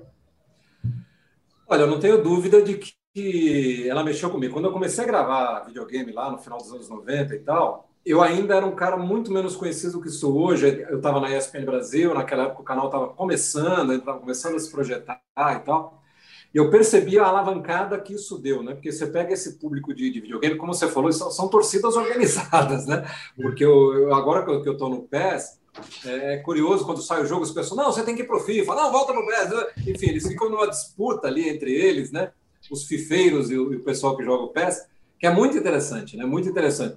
E dá uma renovada, né? Porque é uma garotada, é um pessoal que tem uma cabeça muito diferente do torcedor típico de futebol, do meio em que eu convivo mais. É... então, certamente, ele dá uma mexida comigo, me rejuvenesce, vamos dizer assim, né? O fato de conviver um pouco com esse mundo gamer que é, que é completamente diferente do, do mundo do futebol. Então, é, não só ele me traz um público diferente em relação ao que eu tenho no futebol, isso amplia a minha margem aí, mas, sobretudo, me dá uma renovada, né? porque você prestar atenção nessas pessoas acaba te dando conceitos diferentes até para você tentar levar para a televisão. Uhum. PH, você acha que é importante é, a Konami estabelecendo o Milton vincular o jogo à imagem de um narrador tão consagrado nos campos? Isso agrega um valor para o jogo que faz a diferença para quem está tendo a experiência de jogar? Ah, muito. Como a gente citou até no, no trecho do, do FIFA, ah, quanto mais tempo o narrador fica ali no jogo, vai criando uma identificação não só dele com o jogo, mas no, do público com ele. O público que, que ouve aquilo ali por horas, durante dias e dias e dias, ele, ele acaba se acostumando com os bordões, é, até o público, como o Milton citou, que não acompanha o futebol na TV, tem o, tem o Milton como alguém próximo ali que está todo dia no, no, ouvido dele, como o Gui Fera, que joga todo dia profissionalmente. Tenho certeza que muitos dos bordões do Milton usados no PES, ele lembra até quando não está ouvindo. Quando está ouvindo alguma outra coisa, aparece na cabeça dele quando ele faz aquele movimento no, no PES. Acontece um pouco disso também, Gui Fera? Ah, com certeza. Mas eu, eu sou apaixonado por futebol, tanto o eletrônico quanto o real, né? Então, já conhecia o Milton há bastante tempo. Então, quando ele veio para o PES, é, pessoal, a, a, comunidade do PES ficou muito animada, né? Porque a, gente, a, maioria que joga, ela, ela gosta do futebol real. Mas como o Milton falou, tem alguns que não. Mas aí a maioria do pessoal já conhecia todos os bordões do Milton. Que beleza, Pô, olha a batida, todos esses o pessoal já conhece. Uhum. A gente estava falando sobre, com, justamente com o Guga Villani sobre esses bordões, Milton como é que é inserir isso no jogo, né? Porque o bordão ele tem um momento muito exato de entrar, né? Como é que você, como é que você pensou isso tudo? Se você quis logo colocar todos os bordões no jogo e se também ajudou a popularizar tudo isso? É claro que, que o bordão, de alguma forma, ele me identifica com as pessoas, né? E principalmente esse público mais jovem, que gosta das brincadeiras e tal. É, a gente te, teve sempre muito cuidado, porque, assim, o, o texto, ele é, o texto que a gente recebe, ele é um que vai para o mundo inteiro, né? Então você tem um cara que grava em italiano, um cara que grava em inglês, um cara que grava em espanhol. todo mundo tem o mesmo texto base, digamos assim, que é traduzido para cada uma das línguas. Eu me lembro que a primeira vez, a primeira edição que a gente fez, é, a gente começou a consertar coisas na mão, no, no, no próprio estúdio, porque eu dizia para os caras, dizia, olha, aqui no Brasil a gente não usa muito isso, né? essa expressão que talvez venha muito do futebol inglês ou venha do futebol italiano, enfim. Então a gente começou a consertar muito na mão. A segunda edição, já quando a gente foi gravar, a tradução já foi muito mais bem feita. É, é, eu acho muito impressionante esse mundo que a gente vive dos videogames, que há tanto nível de detalhe né, que você precisa se preocupar na hora de, de fazer um jogo como esse. Inclusive esse, né, o tradutor ele tinha que ter um conhecimento um pouquinho de futebol para saber que aquela expressão que estava ali no inglês que ele recebia, no português ela não cabe, precisaria escrever de uma forma diferente e tal. E da mesma forma foram os bordões, né? Eu acho que se a gente pegar a primeira edição que eu gravei, provavelmente eu estou muito mais comedido em relação aos bordões do que nessas últimas. Porque a gente percebeu que não teria sentido eu gravar um jogo que tenta simular uma transmissão de televisão sem eu ser o cara da televisão. É óbvio que tem algumas expressões, tem alguns bordões que é muito difícil você fazer sem saber exatamente o momento que ele vai entrar, você está vendo o jogo. Porque as pessoas devem imaginar, quando eu estou gravando as falas do videogame, eu não estou vendo um jogo, eu estou vendo um texto na minha mão, né? É mais um trabalho de interpretação do que propriamente de narração. É, então, tem algumas situações que é muito difícil você imaginar como é que eu vou encaixar esse bordão aqui. De qualquer maneira, eu acho que principalmente nessas duas últimas edições do, do PES, a gente conseguiu aproximar muito mais o que eu faço na televisão com a narração do videogame. Né? A gente conseguiu encaixar mais os bordões. É, o próprio pessoal que dirige a gravação no estúdio me, me, me, me incentiva muito, né? Ah, acho que aqui dá para a gente mudar, vamos mudar esse texto aqui, botar um que beleza aqui, vamos botar o abatida aqui, enfim. Eu sou muito cobrado, inclusive, pelas redes sociais, pessoal que joga peço, pô, mas você não falou aquele bordão? Eu tenho que explicar, olha, aquele não tem como eu fazer se não for no improviso e se não for no ao vivo, né? É muito difícil. Mas, enfim, a gente tenta sempre a cada nova edição que a gente vai gravar, buscar a maior identificação possível do que eu faço na televisão em relação ao que eu vou fazer lá no, no videogame. Só teria sentido sendo assim, né? Tem que ser mais. Eu, eu, sei que não fica igual, não tem como ficar igual. É uma gravação, eu gravo textos separados, mas a nossa ideia sempre é buscar sempre uma aproximação muito grande em relação àquilo que a gente faz na televisão. Posso insistir, Jodar? É, gostei, adorei isso que o Milton está falando sobre esse bastidor. Queria, queria cometer aqui, é, não sei se é uma, uma inconfidência, mas você fale um dos, desses bordões que são difíceis de encaixar. E eu fiz a mesma pergunta para o Vilani. É, certamente você já deve ter pego gravações de grandes jogos que você fez e ficou ali olhando a sua narração. Como é que é ver no videogame uma narração que você não sabe o que vai vir a seguir, o que você mesmo vai falar a seguir? É, eu acho que esse é o grande complicador do jogo, né? É, é você não ter noção exata do que está acontecendo. Por exemplo, eu tenho um, um, bordão que eu até não uso muito, mas uso, que é o agora eu se consagro, né? O agora eu se consagro, ele é uma brincadeira, que tem até um grande erro de português aí, mas ele é uma brincadeira com uma situação que parece claro que o sujeito vai fazer um gol, vai fazer uma jogada linda, e ele bota a bola na arquibancada e tal. Esse é um, é um bordão que eu, é muito difícil de você usar no videogame. Porque eh, quando eu estou lendo lá o texto, um chute que pode ser para fora pode não ser tão para fora que mereça um agora eu se consagro, entendeu? Porque agora eu se consagro é aquela bola que o cara está na risca, está na marca do pênalti e chuta a bola na arquibancada. Isso agora é muito bizarro. E sem ver a imagem que vai aparecer no videogame, é muito difícil eu ter certeza que aquele bordão vai caber ali. Então, eu, eu não tenho muita certeza, mas eu acho que eu nunca gravei um agora eu se consagro no, nos videogames anteriores. É, talvez na próxima edição, que a gente ainda não sabe exatamente como vai ser o processo, talvez ele caiba. Então tem algumas coisas, mas, por exemplo, eu era muito cobrado pelo abatida, né, quando sai o chute para o gol, que acho que no primeiro e no segundo a gente quase não usou. Mas nesses últimos a gente usou insistentemente porque as pessoas cobram, os garotos que jogam, as pessoas que jogam, garotos e garotas, é, eles cobravam, pô, mas a batida, não tem tanta batida. Então a gente insistiu muito. E, e assim, as gravações que a gente tem feito, eu gravo os gritos de gol separado, né? Do nome dos jogadores, enfim, são coisas separadas que o jogo se encarrega de juntar. Então tinha dia que eu saía com a voz, com a garganta ardendo de tanto gritar gol, de tanto gritar batida, de tanto, entendeu? É, então, é, essa coisa, talvez o bordão que eu não tenha conseguido encaixar ainda no jogo seja o agora eu se consagro, porque ele é muito específico eu não tenho exatamente certeza se a imagem vai mostrar um lance tão bizarro quanto eu estou imaginando. Né? No jogo, eu tenho, quando eu estou fazendo uma partida ao vivo, eu tenho certeza de que aquilo foi bizarro. No, no game, eu não tenho. às vezes acontece do próprio Milton cornetar o Milton, falar, não, a bola não foi tão longe assim, esse narrador tá pegando no pé do cara. é, eu em transmissão ao vivo eu já fiz muito isso, né? Eu já eu brinco comigo mesmo, eu falo, agora o narrador merece um que beleza, enfim. No jogo é mais difícil. No jogo que tem, vocês que jogam devem ter já percebido, é eu e o Mauro, nas nossas falas, a gente um cutuca o outro, brinca com o outro, né? E essa é uma coisa que a gente fez também, acho que nos dois últimos pés, a gente fez que era uma coisa que nos primeiros não tinha, que era a gente gravar junto, a gente fazer sessões de gravação juntos, né? Então a gente tem textos que a gente, que um comenta o outro, que um levanta a bola para o outro e tal. O que nas primeiras edições até o jogo fazia a gente conversar, mas é, a gente gravava separadamente, né? Eu gravava num dia, ele no outro, e o jogo se encarregava de juntar. Nesses últimos dois, eu acho, a gente gravou juntos. Então a gente tinha lá pelo menos duas ou três sessões de gravação que nós dois entrávamos no estúdio, então a, o bate-rebate ali a gente fazia ao vivo, muitas vezes improvisando, para ficar mais engraçado, para ficar mais charmoso o fato de que um brinca com o outro na transmissão. O, o Gui, agora vamos fazer de conta que nós somos desenvolvedores da Konami aqui. Vamos pensar, a gente já dá uma dica para os caras, como é que a gente encaixa o Se Consagra, agora o Se Consagra no próximo PES. De repente, se o cara apertar o, o, chute ali, o botão do chute até encher a barrinha, e aí a bola vai para fora, será que não dá? Em que momento a gente consegue encaixar o agora o Se Consagra? Ah, teve até um, um, lance que aconteceu recentemente comigo, faz, faz uma hora que aconteceu aí comigo, que eu pego, eu driblo o goleiro, eu tô com o gol aberto e eu pego e chuto na trave. Esse seria uma. uma Esse boa... é o típico. Esse é o, Esse típico. É o típico.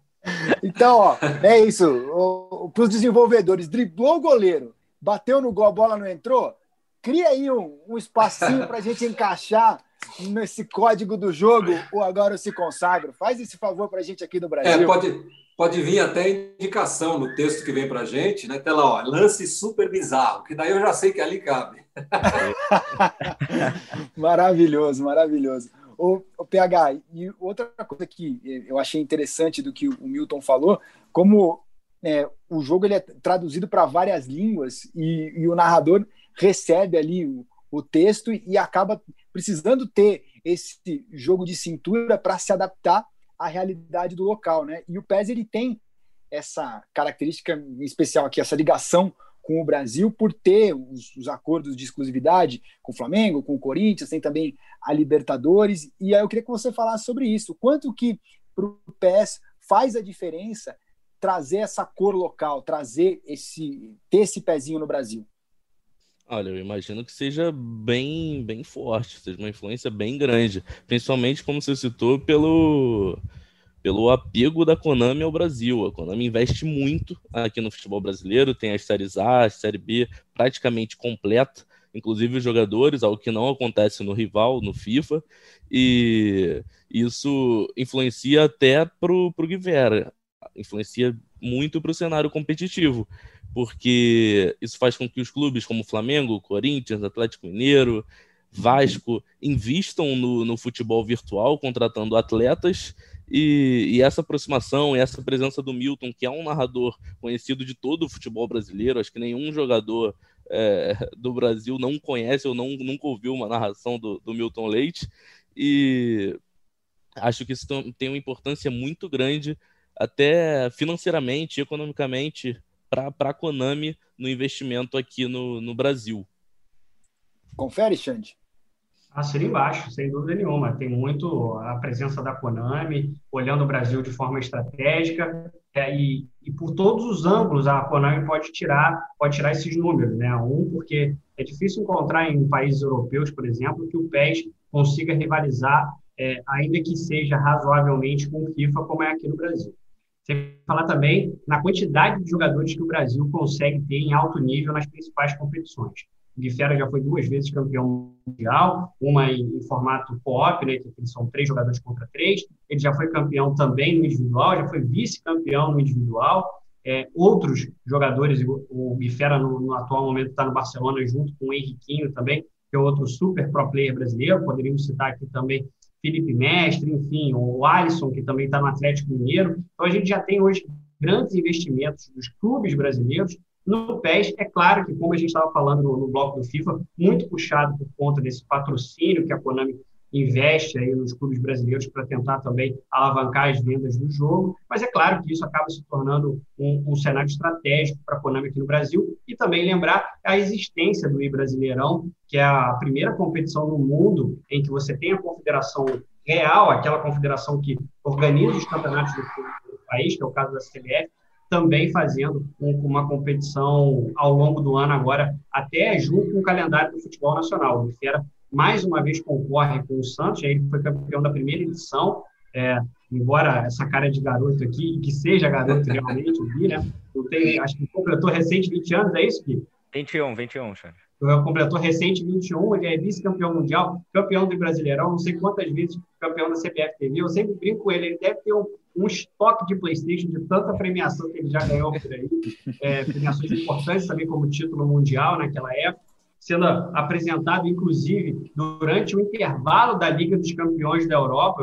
Eu tive o prazer de acompanhar o título mundial do Fiera. Aliás, é, a gente até brinca, né, que sempre quando a gente está ali na dobradinha de cobertura e, e, e, e, competição, acaba dando muito certo, né? Eu, eu acompanhei a, o I Brasileirão, acompanhei também o título mundial e realmente como eu também não fazia parte desse universo gamer também, foi um impacto muito grande, sem dúvida nenhuma, ver o tamanho disso. Então, sem dúvida nenhuma que a Konami faz um trabalho que poderia ser melhor. Eu acredito que a gente vai ter notícias aí muito importantes nos próximos dias com relação a um calendário mais forte, né? Que ser um calendário europeu mais forte, mas agora também tem um calendário sul-americano e um calendário brasileiro também forte. Então, sem dúvida nenhuma, a Konami faz um trabalho aí que para os próximos anos, tem tudo para superar a EA Sports, que, embora venda aqui muito no Brasil, não se concentra muito nesse mercado competitivo de pro players e também organização de campeonatos no cenário.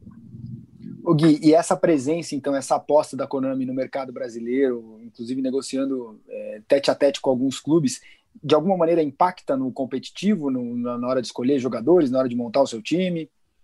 Ah, com certeza, que agora, é, na minha opinião, o principal foco da Konami é o 3 contra 3, né? E teve a Futebol Pro, que eu estava participando junto com o Henrique e o Palma lá no Barcelona. Eu acho que com essa visão, a Konami ela pretende fazer algo parecido com o que teve lá na, na Europa, foi Futebol Pro, fazer um, uma Futebol Pro aqui para a América também, ou no, no, no, Brasil que seja. Eu acho que esse investimento com os clubes, agora a gente vê aí, o, o Flamengo tem equipe de, de X3, X11, que é uma modalidade que vem crescendo bastante também, o X11, mas Acho que vai ficar só no online mesmo, porque é muito difícil, né? Você uh, levar um time com 15, 16 jogadores para um presencial. Uh, o Atlético Mineiro, com equipe de X3 e X11, o Vasco da Gama, com equipe de X, X3 e X11, o Corinthians também. Então, acho que, que a Konami está com uma visão muito focada no 3 contra 3 e, particularmente, é o modo que eu prefiro também jogar. Milton, se lá atrás, quando você começou a narrar jogos, é, virtuais. Se alguém chegasse para você e falasse que isso aqui vai evoluir para virar um esporte em que vão jogar 11 contra 11, só cada um no seu computador, na sua casa, você encararia como esse comentário vindo do futuro? Eu diria que estava todo mundo maluco, né? porque, porque, na verdade, assim, é muito, é muito maluco esse, esse, Eu já tive em eventos com o Gui, eu já tive, ele já foi em lançamentos que a gente fez aqui no Brasil do PES. Eu tive, acho, não sei se foi, acho que foi ano passado, teve aqui no Museu do Futebol, aqui no Pacaembu, um campeonato brasileiro e me convidaram para ir lá acompanhar. Uma loucura, né? Tinha não sei quantos computadores, todo mundo jogando, era uma e muito, jogadores do Brasil inteiro, né? É, então, o crescimento que a gente viveu nesse período aí de 20 e poucos anos, né? O primeiro FIFA que eu gravei foi a edição de 99. Eu me lembro que eu tinha acabado, aliás, a Copa do Mundo da França acabou num domingo, quando o Brasil perdeu de 3 a 0 em 98. Na segunda-feira, eu ainda estava em Paris, em 98, no dia seguinte da final da Copa.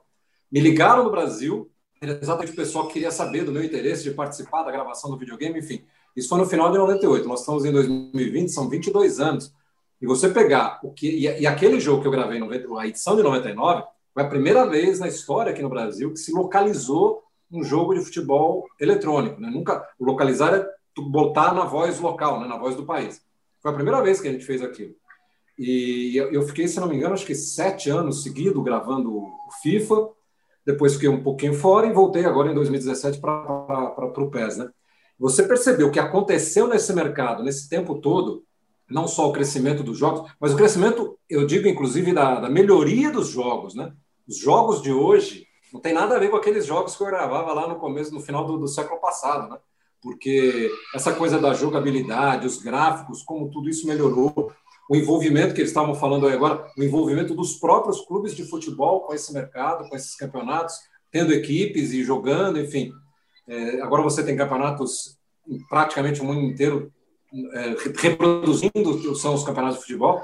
Então é uma loucura, né? Se você pegar lá de 98 que eu entrei nesse mercado até agora, o crescimento e o que virou tudo isso, né? é uma indústria gigantesca hoje, a indústria do game, não só no Brasil, mas no mundo inteiro. Né? Uhum. Milton, dessa primeira vez, quando te chamaram para fazer a narração, é, e se a gente comparar tecnicamente como foi o processo agora da, da, do momento mais recente, teve muitas diferenças para você ou é sempre a mesma coisa, entra no estúdio, faz ali, ou, ou até mesmo para essa sua função você, já, você percebeu melhorias, avanços ou mudanças, diferenças? É, na verdade, assim, vamos imaginar, no grosso, o processo ele não mudou muito. O processo é mais ou menos a mesma coisa. Você tem textos para ler, para interpretar e tal. O que eu acho que mudou é que assim o jogo foi ganhando em detalhes, né? O jogo foi ganhando em, em substância. Em, então você tem cada vez mais situações de jogo que você grava porque o jogo vai exigir disso, vai exigir isso. É, eu acho que quando eu comecei lá, no final de, de 98, o jogo não era tão é, detalhado, né? Você não tinha tanta situação de jogo acontecendo como você tem hoje. Tanto que as uhum. sessões de gravação que a gente faz agora são muito mais longas do que eram naquelas primeiras edições que eu gravei, né? Você tem muito mais uhum. coisa para gravar, seja nome de jogador, seja entonação para cada nome de jogador. Tem jogador que são os principais jogadores de cada time, que você grava quatro, cinco é, entonações diferentes. Então tem o Jodar quando ele está com a bola perto da área, tem o Jodar quando ele começa a jogar, tem o Jodar, e tem o Jodar quando ele está chegando para fazer o gol, né? Então, os jogadores principais de cada time, você chega a gravar cinco entonações diferentes para aquele jogador, né? Só o nome dele. Então, a, a, especificidade, eu acho, talvez tenha sido a grande mudança para quem narra, para quem grava os jogos, em relação ao que se fazia lá no começo. Né? Hoje em dia, é, são muito mais complexos né? os textos, as gravações que a gente faz por causa disso. É muito interessante mesmo a gente ver como até mesmo na função do narrador a gente é, a gente tem mudanças no gameplay, Guifera. É verdade. Para você ver, o Milton falando que tem que fazer cinco, cinco entonações diferentes de voz para cada jogador. O, quanto, o quão trabalhoso é isso, né? Sim, sim. E quem tá jogando percebe, Gui, Percebe, percebe. É porque a gente tá, tá bem habituado também. Pega o jogador, às vezes o jogador pega e constrói a jogada, ou às vezes ele tá perto do gol para finalizar. Realmente é, é uma diferente da outra. Quando o jogador faz um gol, quando ele chuta para fora, quando chuta na trave, tem, tem toda essa diferença. Jodá, eu... a gente está falando muito sobre essa questão de narradores, né? O Milton é o, é o narrador oficial do jogo, da mídia, né? Mas a gente hoje já tem até mercados de narradores que são especializados em futebol virtual, né? O PES tem muito é, a presença do guerreiro narrador, o, me lembra o nome daquele, daquele sul-americano? É, o Vierita. O Vierita, exatamente, que muito identificado também, tem até bordões próprios para o PES, então é, é toda também uma comunidade que, que enfim, cria-se novos cargos, né? criam-se novas, novas funções que não deve ser fácil, né? Porque para o narrador de futebol tradicional, o Milton pode explicar melhor, que é uma entre uma transição de uma jogada que vai da de uma área até a outra, né? Ela demora ali pelo menos 30 segundos, né? Ou no mínimo 15 segundos até se construir a jogada. O futebol virtual é apenas dois, três segundos que levam para ali e é, é, realmente um desafio muito grande para os narradores. Já experimentou, Milton, narrar o jogo, é, só o jogo mesmo, ali, jogando ali com seus, seus filhos, seus parentes? Você sabe que assim, não, na, na, verdade, assim, eu jogo muito pouco, eu tenho rudimentos de videogame. Agora estou tentando aprender, porque eu tenho um neto que está fazendo, fez seis anos agora em junho, e ele, nessa pandemia, sem ir para a escola, ele acabou se envolvendo com videogame. Hoje ele está apaixonado por videogame. Estou tá levando essa semana para ele um PES 21 que eu recebi essa semana, para começar a introduzi-lo na, na, no jogo que o vovô narra, né? Então eu preciso aprender, porque eu preciso jogar com ele. Mas eu já fui convidado para eventos. Eu me lembro que quando teve o Rock em Rio, no Rio de Janeiro, não sei se foi 2017, 2017 acho que foi 2017 ou 2018, não lembro. A, a Konami montou, o PES montou, numa daquelas arenas que tem a Carioca 1, Carioca 2, Carioca 3, numa delas eles montaram um grande telão, metade do estádio estava liberado para as pessoas sentarem e botaram gente para jogar lá embaixo numa mesa para aparecer lá no telão. Era uma ação para divulgar o jogo, enfim, para reunir os, os, amantes do jogo lá dentro do recinto do Rock in Rio, que foi no Parque Olímpico do Rio de Janeiro. E eles me convidaram para ir lá um dia, para eu acompanhar e narrar um pouquinho do que eles estavam jogando lá. E assim, é óbvio que quando eu vou lá, eu tento narrar como eu narro na televisão, né? E é muito difícil. É, é, é, você tem que ser, tem que ter uma especificação para aquele tipo de jogo, né? Para narrar um jogo eletrônico, como você disse, as coisas acontecem muito rapidamente, enfim. Então eu acho que para fazer isso, o cara não só tem que ter um donzinho ali de narrador, mas tem que também conhecer muito o jogo, né? Conhecer as coisas que acontecem dentro do jogo, como é que as coisas se processam no videogame. É muito difícil. Eu já tentei narrar assim nesses eventos e é complicado. Eu tive nesse evento, Jordan, eu acho que você também teve, né? Eu levei uma surra de 10 a 1 do, do Fred, saí de lá completamente humilhado. Ele era, ele era o embaixador. É. Tive essa da, da, minha única, da minha única é, momento de pro player de pé, eu saí com uma surra da escola. Ô Milton, e, e, esse PES 21 vai ser o, primeiro que o seu neto vai jogar ouvindo o, o Vô narrar? Como é que você como é que está a sua expectativa para isso, para apresentá-lo é, para isso, para esse seu ofício dessa maneira? Eu estou vivendo uma expectativa legal, porque assim, meu neto nunca foi, ele fez seis anos agora, né? Mas até o ano passado ele não era muito de videogame, ele tinha outras brincadeiras e tal. Mas o fato de agora durante a pandemia ele ter ficado muito tempo em casa, porque não tem escola, enfim, né? E o pai dele também já jogava o videogame do futebol, então o pai começou a, a mostrar para ele videogames, mas ainda não do futebol, né? É, do futebol ele ainda não, não, não, foi apresentado. Ele brinca lá do Parque dos Dinossauros, não sei o que, Lego, enfim, tem os jogos que ele, que ele brinca lá. E eu, eu, eu tenho tentado jogar com ele e apanho toda vez, porque ele já tem uma certa habilidade e habilidade nenhuma. Então, a semana passada, a Konami me mandou dois exemplares do jogo novo, né, do 21, que saiu agora. Então, eu estou levando esse fim de semana para ele para a gente tentar juntos aprender a jogar. Eu quero ver a reação dele. Eu tô, na minha expectativa é ver a reação dele quando o jogo começar a rodar. E a voz que está lá no jogo é a minha, né? Eu quero ver que, como é que vai ser a, a reação dele. Vai ser legal. que barato isso, Milton. Que barato. O, o, o Gui, você já tem contato aí com uma nova geração de jogadores? Como é que eles te enxergam? Aproveitando o gancho aí desse papo do Milton com o neto dele, você tem jovens que chegam e falam, pô, eu me inspiro em você, é, que já te enxergam como um, ah, um exemplo, né? Como um espelho, assim. Ah, já sim, é, é muito bacana porque tem o Eduardinho, né, que tá até jogando o I Brasileirão, tá representando o Botafogo, e o pessoal pergunta para ele assim, quem quer ser o maior ídolo no, nos esportes? Ele fala o Gui. Então, para mim, um cara que está próximo de mim, falar isso para mim, pô, eu fico, eu fico muito, muito feliz, né? É, por toda a trajetória que eu já passei e várias outras pessoas também, várias, a molecadinha de hoje com oito, nove anos, tá querendo se tornar um jogador de esportes, né? Antigamente o pessoal era muito focado em, ah, eu quero ser jogador de futebol. Hoje, com o avanço da tecnologia, com o cenário do esporte crescendo tanto, a molecada nasce, pô, eu quero ser um jogador de esportes. Acho muito bacana isso. O Milton, o, às vezes a gente, é, as conversas elas vão, vão, vão mudando. Ah, há um tempo atrás se dizia, o futebol brasileiro está ficando para trás, porque agora o menino, em vez de usar a camiseta de um, de um clube brasileiro, ele está usando a camisa do Barcelona, do Real Madrid. E passa um tempo, agora eu já começo a ouvir uma história que é, pô, agora os meninos não querem jogar futebol, quer jogar o Free Fire, quer jogar o FIFA. É, você acha, de que maneira você acha que o futebol virtual e o futebol do campo se relacionam? É uma, é uma realidade diferente? O que o Gui Fera faz é diferente do que faz o Neymar? Ou, ou eles se complementam, eles são rivais? Como é que você enxerga isso? Olha, eu acho que são dois craques, né? Nós estamos falando aqui de Neymar e estamos falando de Gui Fera. São dois caras que são absolutamente geniais nas coisas que eles fazem. Cada é diferente porque um está ali no jogo eletrônico e o outro tem a habilidade do, do, de jogar bola, de, enfim, de, de fazer isso se relacionam efetivamente porque os dois estão envolvidos com o futebol, mas eu acho que são campos diferentes, né? Eu acho que você sabe que eu, eu, acho que o videogame ele tem ajudado muito essa garotada que joga a conhecer futebol, a conhecer os jogadores. Eu acho que essa talvez seja a principal relação. Vou até, vou até dar um exemplo aqui, todo mundo conhece. o Maurício Noriega, que é meu parceiro de, de Sport TV, nosso parceiro, né, Jordão? Uhum. E de transmissões, enfim, eu conheço o Noriega desde que eu vim para o Grupo Globo, já tem 15 anos. E o Noriega tem um filho, é, o Rafael, que deve estar agora com 17 anos, 18, provavelmente. Mas eu, então eu conheço o Rafael há 15 anos, eu conheço desde que ele era garotinho.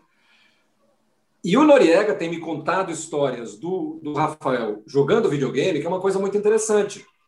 Outro dia o Noriega foi fazer transmissão, não sei que jogo, eh, ou, ou, fez algum comentário sobre um jogador qualquer do Barcelona, que eu também não vou me lembrar, lembrar qual agora. E o, e o, e o, o filho do Noriega virou para ele e falou: Não, pai, esse aí é Fulano que, que fez. Porque o videogame traz não só o jogador ali no virtual, ele traz toda a ficha do cara, ele traz toda a história do cara. É, se o cara é bom de cabeça, se não é, se ele é bom de esquerda, se ele é bom de direita, enfim. O fato de, de, de, os meninos jogarem videogame, e as meninas, eu repito, porque hoje a gente tem um público feminino também muito interessante no futebol, acaba trazendo para ele, quando ele vai montar o time dele, um conhecimento daqueles personagens, mesmo sem assistir na televisão. Pelo videogame, ele acaba montando os times, ele conhece a característica desse jogador, daquele. Então, é, você percebe que acho que esse esse conhecimento acaba gerando um torcedor de futebol, talvez até mais especializado, até mais crítico, porque ele tem um, um, um manancial de informações ali sobre cada jogador, que é um negócio muito interessante, né? Então, a, acho que tem essa relação, né? O videogame acaba suprindo de informações essa garotada que vai jogar videogame e que acaba, de alguma forma, trazendo isso para dentro do futebol também. Né? Uhum. PH, e o pessoal é muito criterioso nessa coisa é, dos atributos dos jogadores dentro de jogo e a relação deles com, é, é, com a realidade. Você, como é que você julga aí o, o, o balanceamento desse, desse PES aí? Tá dentro do, do, do, esperado? Tem algum jogador que foge da realidade, que está muito melhor ou muito pior do que o campo? O que, que você diria aí? Ah, acho que no, no futebol brasileiro tá, tá bem acertadinho, o Konami acompanha bem de perto. O, o top 10 é praticamente o time do Flamengo inteiro, com, com o Daniel Alves, né, que é um craque fora de série, mas no, no futebol mundial eu tenho só uma crítica que, que aconteceu também no FIFA, que foi a de overall do Neymar, que, que teve uma temporada sensacional, simplesmente sensacional, levou o PSG à final da Champions, estava concorrendo né, ao cotado ao prêmio de The Best, prêmio de melhor jogador do mundo, provavelmente vai perder para o Lewandowski, que foi o campeão da Liga dos Campeões, mas acho que o, o, Neymar é o único ponto de polêmica até entre os dois jogos. Mas de resto, Messi e Cristiano são soberanos no futebol mundial, não tem como diminuir, mexer em nenhum deles. Os dois são cracassos. E o, o resto acho que está bem coerente. Acho que o, o Guifera deve concordar também. O Lewandowski subiu, o De Bruyne continua muito bom no jogo. O que você acha, Gui, do futebol brasileiro e do futebol mundial? E até dessa polêmica do, do Neymar. Ah, concordo, né? Eu acho certo o, o Flamengo no futebol brasileiro ter as principais jogadores, porque fez um ano de 2009 e vem fazendo um ano bom em 2020, mas o de 2019 foi excelente. Só não gostei que não tem o Marinho, né? Não tem o Marinho no PES 21. É, faz falta. Faz falta o Marinho ali. Uh, mas eu acredito eu que nas próximas atualizações a Konami vai inserir ele. E do futebol da Europa, assim, europeu, eu concordo também com os overais. Como você disse, o Neymar mesmo era fez uma excelente temporada, carregou o PSG aí até a final da Champions. E, se eu não me engano, acho que abaixou uma nota, né? Um, um ponto no overall pois dele. É, também acho que sim, sim. Abaixou um ponto e para mim isso foi errado, mas de resto eu concordo. O Thiago Alcântara é, melhorou Uh, o De Bruyne manteve a nota dele. Uh, o Lewandowski subiu dois, dois pontos, eu acho. Uhum. Então eu, eu concordo sim com o que a Konami fez no, no overall dos jogadores. Em Milton, o, o Jodá, fala, você fala. vê só como é que é interessante, né? Não só o PES, como o Tite, ambos estão sendo pressionados para colocar o Marinho. é verdade, é verdade. A, a realidade e o mundo virtual, eles se conversam. Até estava lembrando aqui quando você falou aí do seu neto e tal. Uma das memórias que eu tenho, assim, das minhas primeiras memórias com videogame, eu tinha nove anos, final da Copa de 98. Aí o Brasil começa a tomar aquele atropelo. Eu lembro que eu parei de assistir o jogo na TV, fui até o meu quarto, liguei o videogame e eu comecei a jogar um Brasil e França no Super Nintendo, no International Superstar Soccer, que eu sempre ganhava, porque era um, um viciadinho naquilo ali. Aí eu falei, não, beleza, eles podem até ganhar lá, mas aqui, aqui não. ganhar. Aqui Na minha casa não. Não.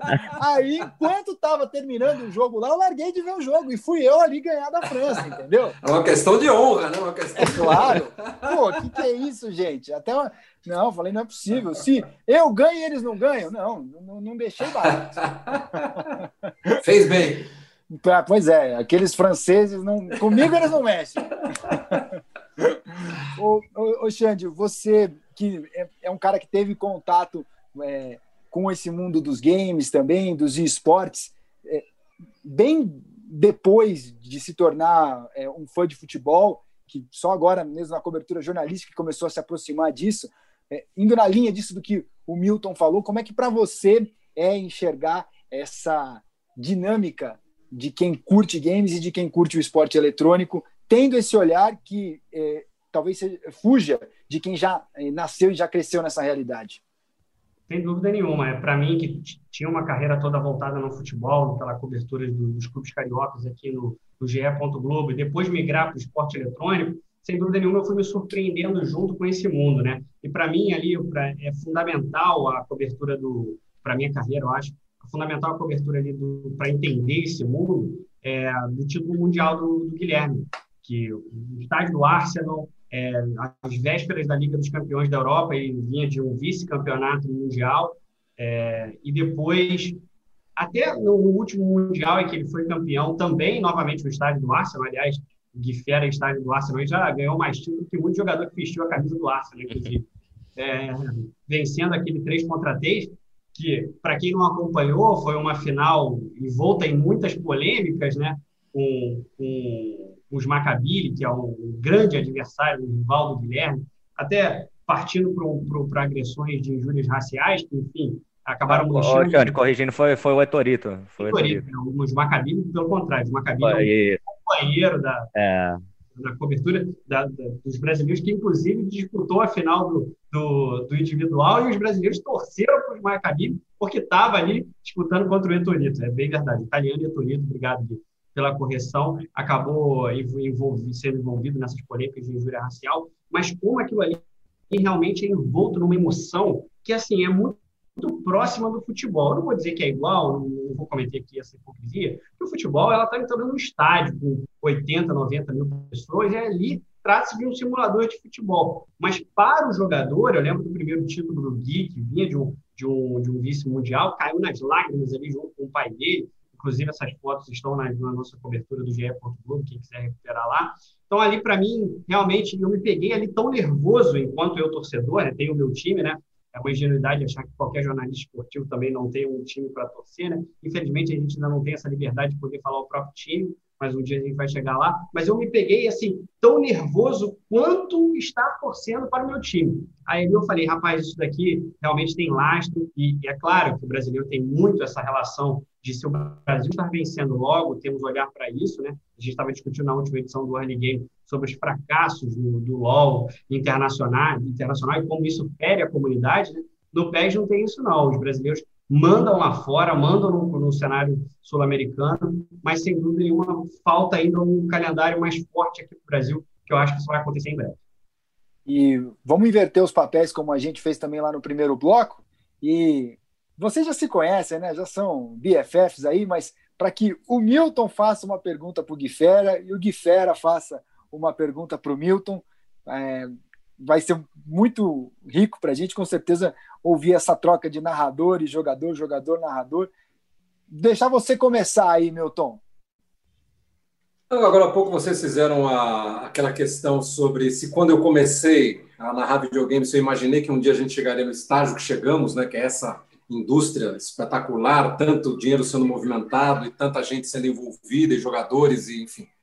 É, então eu perguntaria para o Gui, né, quando o Gui começou a jogar o videogame, ainda garotos, como brincadeira, né, se ele imaginou que um dia ele ia virar profissional disso, né, porque hoje o Gui é um dos nomes mais respeitados do planeta no que diz respeito a jogos eletrônicos. Então, é, você imaginou, Gui, que você um dia viveria disso, ou seja, que a sua profissão seria jogador profissional de videogame? Ah, não imaginei. é, Até hoje, para mim, eu estou vivendo um sonho, né? Fazendo o que eu, o que eu amo. E no começo, assim, eu, eu gostava bastante de jogar online, né? Jogava com meu pai, com meu tio, tudo. E era apenas por hobby, eu não conhecia o mundo. Aí, jogando uns campeonatos online em sites pagos, tudo, o pessoal foi, foi me aconselhando, ó, oh, tem, tem campeonato brasileiro, tem Copa do Brasil, tem campeonato mundial. E, pô, fiquei espantado. Eu fui falar pro meu pai até a primeira vez, ele, ele nem acreditou, né? Falou, não, não é possível que exista tudo isso dentro do videogame, pô. Então, desde quando eu comecei, eu não, não imaginava chegar nesse patamar que, que tá hoje as coisas. Né? Sua vez, Gui. Pô, difícil, hein?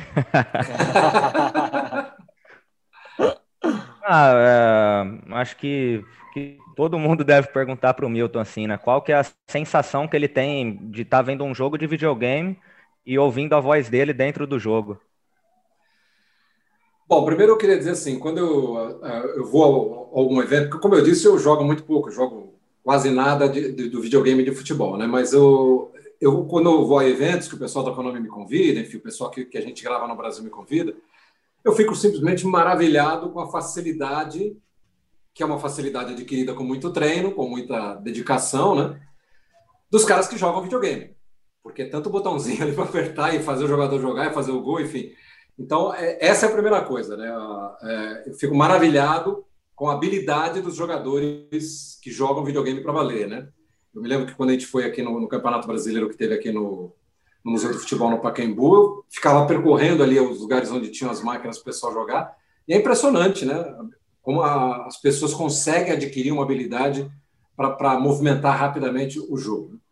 E é muito interessante também, do meu ponto de vista, né? Eu parar atrás de alguém que está jogando, o cara com a tela na frente dele, tem um jogo ali, eu começar a me ouvir com as vozes que eu gravei lá no estúdio, né? É muito interessante. Eu acho. É interessante e, sobretudo, é, é gratificante, né? Porque você imaginar que tem milhares de pessoas no Brasil, talvez mais de um milhão, jogando um videogame que eu passei horas ali gravando para botar minha voz, né? Quando sai o gol, é o meu gol que está lá, quando sai a brincadeira com o meu bordão, é o meu bordão. Então é, é, fantástico. Eu acho uma, uma, um ramo da minha carreira, digamos assim, né? Porque não é a minha função principal, mas esse ramo da minha carreira é um ramo que eu gosto muito. Eu senti muita falta no período que eu fiquei fora, quando eu parei de gravar o FIFA até voltar agora no, no PES. É uma coisa que eu gosto muito de fazer. Me dá muito prazer. Mas então, é bacana isso, Milton, porque eu não gosto de ouvir minha voz, nem se for num áudio de, de WhatsApp, assim, eu acho muito estranho. Não, você sabe que mesmo para gente que faz isso o tempo todo, é, quando você narra, eu narro com um fone como esse que você está usando aí, né? Então eu ouço a minha própria voz e é fundamental você se ouvir para fazer direito o seu trabalho no, no futebol. É, e é muito interessante quando eu vejo coisas que eu gravei, por exemplo, vai passar um VT de um jogo que eu fiz, que eu achei que eu preciso ver, eu assistir. A minha própria voz é diferente, né? Você ouve a uhum. sua voz diferente daquilo que as outras pessoas ouvem. Exato. E aí no jogo é mais diferente ainda, né? Porque é uma gravação que está ali é, sendo puxada pelo computador, então ela, ela entra meio sem, sem você esperar, então é muito, é muito interessante, eu acho muito, muito legal. Agradecer então aqui a presença do Milton, a gente segue com o Gui Fera para falar um pouco mais da jogabilidade, falar um pouquinho mais dos aspectos técnicos aí do controle mesmo, mas foi um prazer assim inenarrável ter o Milton Leite aqui no Early Game. Muito obrigado, viu, Milton? Ô, Jodaro, quero agradecer muito a todos vocês. Saudades de você, de a gente trabalhar junto. Prazer de ter conhecido virtualmente o Xande e o PH e matar saudades aqui do Gui, com quem eu tenho encontrado aí. Parabenizá-lo né, pela carreira impressionante que ele que ele está construindo e dizer que foi um privilégio ter estado com vocês. Estou sempre à disposição. Um grande abraço para todo mundo. Qual Valeu. o nome do seu neto mesmo? Meu neto é Ângelo. Então, boa sorte aí na iniciação do Ângelo no PES. Tá legal, obrigado, viu? Um abraço. Valeu, valeu, Milton. Tchau, tchau. Agora vamos falar sobre bola ou sobre joystick, enfim, fica a, a, a seu critério. o que eu quero saber é se você acha que é, as mudanças da jogabilidade aí vão impactar agora no competitivo nesse, é, nesse PES 21. Ah, com certeza, né? Mudou. Uh, alguns aspectos mudaram. Eu acho que o jogo está rodando mais fluido, né? Tá, tá rodando melhor. A troca do cursor ela melhorou também. E a questão que era a principal reclamação da comunidade, quando o jogador ele dava um passe e você antecipava com o zagueiro, só que a bola passava no meio das pernas do zagueiro ou ela rebatia para trás. E isso corrigiu também. Acontece, mas é, é pouquíssimas vezes. Agora no 2021 foi corrigido isso. E esse era, era o grande problema do PES 2020, que a maioria da comunidade reclamava. E Fera, é, a gente estava conversando aqui um pouquinho e eu até já fiz essa pergunta para um diretor de esportes do FIFA. O que, que você acha de, da criação de um cenário feminino de esportes no PES? Não, eu acho muito válido. É, o público feminino vem crescendo bastante e tem a inclusão das mulheres dentro do PES. Uh, eu, acho, eu acho muito bacana e é uma ideia que, que a Konami tem que, tem que dar valor. E eu queria retomar, Gui, sobre essa questão do, do PES não ter um novo jogo, né, mas ter ali as alterações, mas que não deve impactar assim tanto para o meta, né? Vocês não devem entrar num novo para usar a palavra da moda aí, mindset para o jogo, né? Queria saber o que, que isso favorece vocês que já são é, pro players estabelecidos, né? Você não vai precisar fazer uma grande adaptação. Isso, isso do ponto de vista do competitivo te ajuda nesse ponto? Não ajuda, porque a gente já vem de um PES 2020, né? Que a gente já vem acostumado com o jogo, com, com as jogadas, com lances de bola parada, e um 2021 com algumas correções. Então a gente não precisa ter aquela adaptação ao novo jogo, porque é apenas uma Season Update. Mas aí a gente, no 22, que vai, vai mudar radicalmente né, o, o cenário do PES. O que você espera? Ah, pode, pode ir lá ajudar? Não, não, manda ver, manda ver pegar. Imagino que seja até tranquilo, então, jogar ao mesmo tempo o Brasileirão no PES 2020 e, e os campeonatos que vão vir no PES 2021, né? É, tranquilo, mais ou menos, mais ou né? menos. Porque, porque, o, porque o 20 tem esse erro que, que eu falo, então tem que tomar muito cuidado na, na antecipada ali do zagueiro. É, geralmente, quando você antecipa no 2020, ele dá aquela espirrada no taco ou ele adianta a bola para trás. Mas só que o 2020 foi um jogo que a comunidade reclamou bastante com, com esses erros. O jogo até começou legal. Eu lembro que a demo foi muito boa, foi bastante elogiada. O começo do jogo foi muito bacana. Esse 2021 agora tá me lembrando bastante o começo do 2020 e não tinha essas falhas. Depois das DLC que, que começou a se tornar um jogo pior. Uhum. Gui, como é que você vê o, o, circuito ainda diante desse momento com incertezas por causa da pandemia? O que, você espera dos campeonatos que vão ser realizados, a maneira como eles vão ser realizados? Como é que tá a sua cabeça com relação a isso? Ah, cara, é bem complicado, né? A gente fica sem saber o que vai ser do nosso futuro devido à pandemia, parou tudo. É, agora na Europa a gente vê que está complicando as coisas novamente, né? E aí o Futebol Pro vai ser focado lá. Não sei como vai ser, se vai ser online. É, a Konami ainda não deu um posicionamento sobre o, o competitivo. Isso é o que a gente pede muito todo ano. Eles divulgam, divulguem um calendário quanto antes para a gente saber como vai funcionar o, o cenário competitivo, né? E um exemplo é o FIFA o FIFA, antes do lançamento do jogo, já, já lançou um calendário competitivo. Eu acho que nisso a Konami fica um pouco atrás. Ela não, não manifestar e não deixar os jogadores atentos ao, ao competitivo. Puxando esse gancho do Fera, realmente a, me parece que a Konami, ainda que ela tenha conseguido fazer um campeonato mundial muito forte nos últimos anos, né? O que parecia que ela iria conseguir dar um passo à frente do, do FIFA no ambiente competitivo, mas o FIFA acabou engolindo isso ao longo do tempo, junto com, com o lançamento, por exemplo, da Libertadores da América no FIFA, que foi uma pena que não tenha sido realizada por conta da pandemia, mas já estava prevista para acontecer no Rio de Janeiro. Então, o PES acaba ficando um pouco para trás nesse lance competitivo, é, principalmente nessa não há um estabelecimento de um, de um calendário internacional. Você vê que o filme já há uma estruturação, já tem um, um, um ambiente formado que vai culminar ali no campeonato mundial. O PES tinha, para mim, na minha visão, ela conseguiu o mais difícil, que era fazer ali a PES League ali, ter esse, esse, esse grande evento já como norte de todos os jogadores, mas agora começou a voltar atrás, também tem essa questão de focar muito no co-op, no 3 contra 3, mas realmente tem tropeçado nas próprias pernas do ponto de vista de organização competitiva mundial. Tá? Ah, é isso. E o que eu queria perguntar para o Gui é, inclusive, sobre a experiência dele com a pandemia. Acho que você passou alguns perrengues, não foi, durante esse ah. período?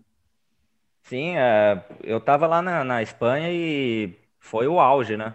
O auge do coronavírus foi no momento que a gente estava lá.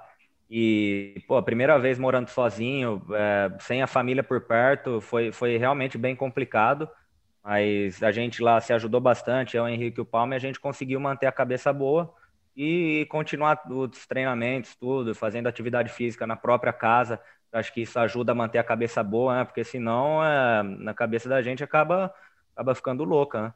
E a gente uhum. conseguiu, uhum. tudo em conjunto a isso, fazer uma boa campanha lá, saímos com vice-campeonato. Acho que o saldo foi, foi bastante positivo. Legal. E como é que continua o seu contato com o pessoal de lá? Então, o contrato ele acabou no final de, de agosto. O Barcelona demonstrou interesse em renovar, porém, é, vão renovar depois que a Konami soltar o calendário competitivo, né? Então isso acabou sendo mais ainda complicado para a gente, que agora a gente está tá sem clube. Bom, para tu ver. Konami, como... tira, tira o pé do meu contrato, Konami, vamos! Pô. Como, como a incerteza do, do calendário muda tudo, né? É, trava o investimento dos, dos clubes, trava também é, o planejamento dos jogadores, né? Então, assim, a Konami já, já tinha feito uma grande, uma grande contribuição, conseguiu trazer os grandes clubes europeus para disputar os seus campeonatos. Agora precisa, precisa organizar para ontem essa questão do calendário competitivo internacional. Exatamente. Para ontem também colocar o agora eu se consagro, que isso daí é prioridade. Já falamos aqui no early game, então fica aí o nosso protesto. E o Marinho, tá né? Não esquecendo e Marinho, Marinho, e Marinho. Marinho. Daí, demandas do early game para a, a grande revolução que será o, o PES 22. Gui, muito obrigado pela sua presença aí, pelo seu tempo, pela sua participação. Foi um prazer enorme ter você aqui. Obrigado também ao PH, ao Xande, especialmente obrigado a você que ouviu a gente até aqui nesse episódio super especial FIFA, PES e essa seleção brasileira de convidados. Muito obrigado a todos e semana que vem tem mais Ele Game. Abraço! Time limit reached.